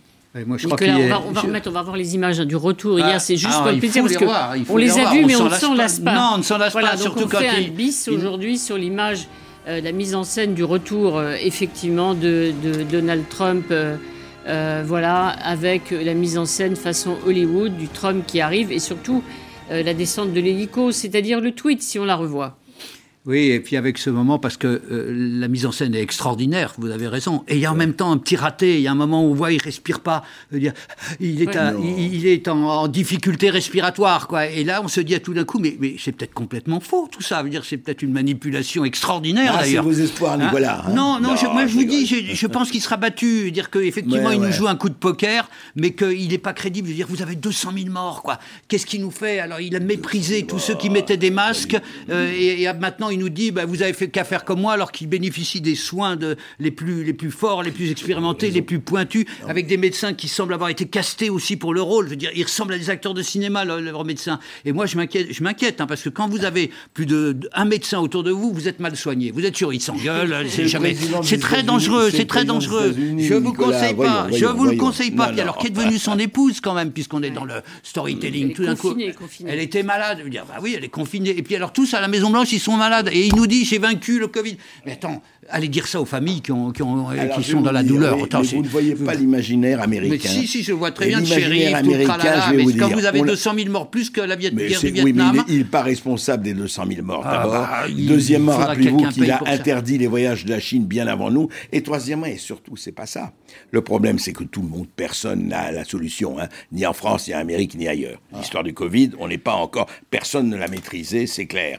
Ce que je veux dire simplement, c'est que lui, encore une fois, il a joué d'un truc qui est très très très fort.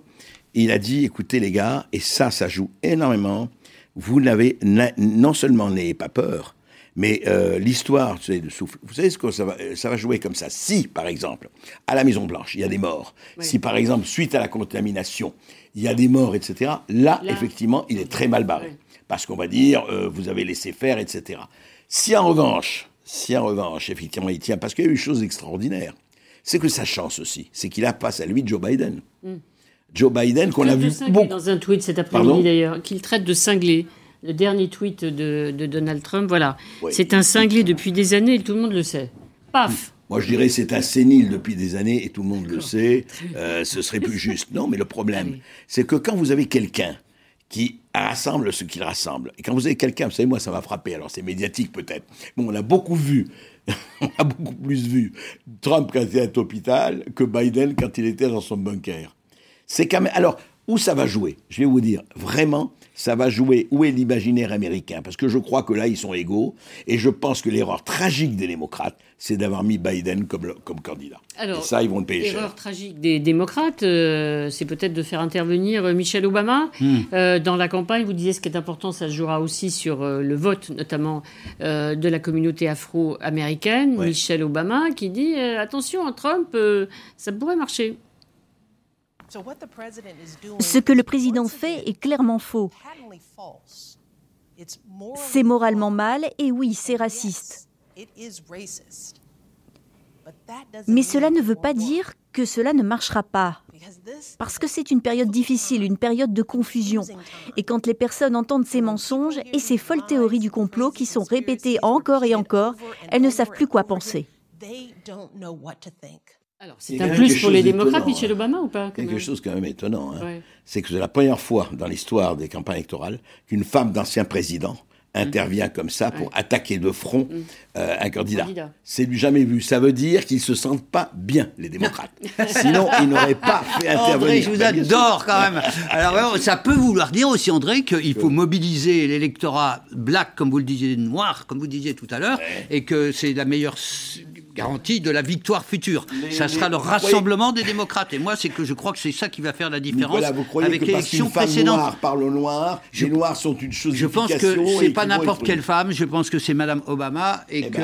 euh, en plus, comme vous disiez tout à l'heure très justement, et ça, je crois à l'importance de l'imaginaire en politique. Je pense que s'il y avait un, d'ailleurs, je vous l'ai peut-être déjà dit, s'il y avait un mythologue euh, au, à l'Élysée, euh, on n'en serait, pas où on en est. C'est-à-dire qu'il faudrait quelqu'un qui nous parle de l'imaginaire français. Et donc bah, euh, Biden, Biden, il parle aussi à l'imaginaire américain, mais autrement, je dirais, parce euh. qu'après l'affrontement, après le shérif qui dégomme tout, tout ce qui bouge un peu, bah, il faut un peu d'apaisement. C'est Biden. On verra. Euh, je crois que c'est plus c'est pas le plan, mais rendez-vous le 3 novembre. Voilà, vous n'allez hmm. pas dormir cette nuit. Il y a le débat très important des candidats à la ah vice-présidence. L'actuel vice-président Mike Pence contre Kamala Harris, que vous pourrez suivre évidemment en direct sur LCI. Le face-à-face qui compte parce que compte tenu de l'âge des candidats, euh, de celui qui sera élu, il y en a peut-être un des deux qui se retrouvera euh, à la présidence des États-Unis. En tout cas, si c'est Biden, Kamala est là dans six mois.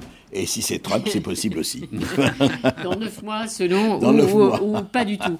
Euh, avant de vous laisser euh, formuler vos coups de cœur ou de sang, une image. Allez, ça c'est pour faire plaisir surtout à Nicolas. Ah euh, les prix Nobel aujourd'hui attribués. voilà, le prix Nobel de chimie, deux femmes. Alors là, c'est enfin. Et euh, une femme euh, française euh, en plus, elle est à gauche, voilà, Emmanuel Charpentier, qui est prix Nobel de chimie. Et il n'y en avait jamais eu. Donc déjà, moi, ça m'a vraiment ensoleillé ma, journée, c'est le premier point. Second point, vous savez, le déficit des femmes dans les filières scientifiques. C'est une tragédie. Je veux dire, alors que vous avez 70% en lettres, vous en avez 30% dans les filières de, sciences dures. Et alors, 20% à Polytechnique, aux mines, pareil. Donc, elles peuvent, elles peuvent au fond montrer que, ben voilà, les femmes, elles peuvent compter, elles doivent compter. il y a des bastilles. Et on citait toujours Marie Curie. Hein, il y a des bastilles à prendre, contrairement à ce que dit euh, notre ami Alain Finkielkraut. Il y a encore des bastilles à prendre et il faut y aller, quoi. Voilà. Ah. Euh, on termine. Vous avez euh, coup de cœur, coup de sang, André euh, Plutôt coup de sang avec contre le préfet du Puy-de-Dôme qui a interdit la musique dans les bars et les cafés à partir de 20h. C'est pas beau ça Il dit que vous savez pourquoi? Il n'y a pas que dans le Puy-de-Dôme, c'est interdit quand même. Donc si vous non, non, mais surtout, non, non, mais surtout la musique, c'est la musique. non, non. Je parle pas des cafés et tout ça. la musique dans les cafés et les bars doit être interdite à partir de 20h. Pourquoi ça peut faire des rassemblements? Non, mais toujours pareil, le Covid n'aime pas la musique. Mm. Alors, ils disent, le Covid, pardon, aime la musique, donc il faut l'interdire, ça, attire le Covid. Ça vous choque particulièrement Est-ce que c'est Clermont-Ferrand, euh, André, ou ça vous choque Ça me choque particulièrement qu'un préfet n'ait trouvé que ça à dire. Et vous savez que dans le bien, on interdit le transport des instruments de musique. Oui, oui, parce qu'ils pratiquent aussi, ils transportent le Covid. C'est-à-dire que les gens mettent en scène, ça attaque les neurones. C'est très mm. intéressant. Euh, voilà, euh, André qui est à l'écoute d'Olivier Véran demain, sur moi qui fera un point sur l'épidémie. Un petit mot pour terminer. Oui, un coup de cœur pour euh, Philippe Labro. J'irai nager dans plus de rivières. Formidable récit de, de, de, sa vie, qui est une vie faite de passion. Passion pour le journalisme, passion pour l'écriture, passion pour le cinéma, passion pour la chanson. Et il nous raconte tous ce, tous ces univers qui, qui sont nôtres, qui, qui, font partie de notre univers à nous. Dire, Johnny Hallyday, euh, Belmondo, Delon, François Giroud. Il a une passion des hommes, des femmes, une passion de la vie et c'est touchant. Et nous, on a une passion pour euh, Philippe Labro euh, aussi qu'on aime beaucoup. David Pujadas aussi, on l'aime. c'est tout de suite. Et David euh, va revenir sur cet enseignement de la langue arabe à l'école qui fait beaucoup parler. Trier, c'est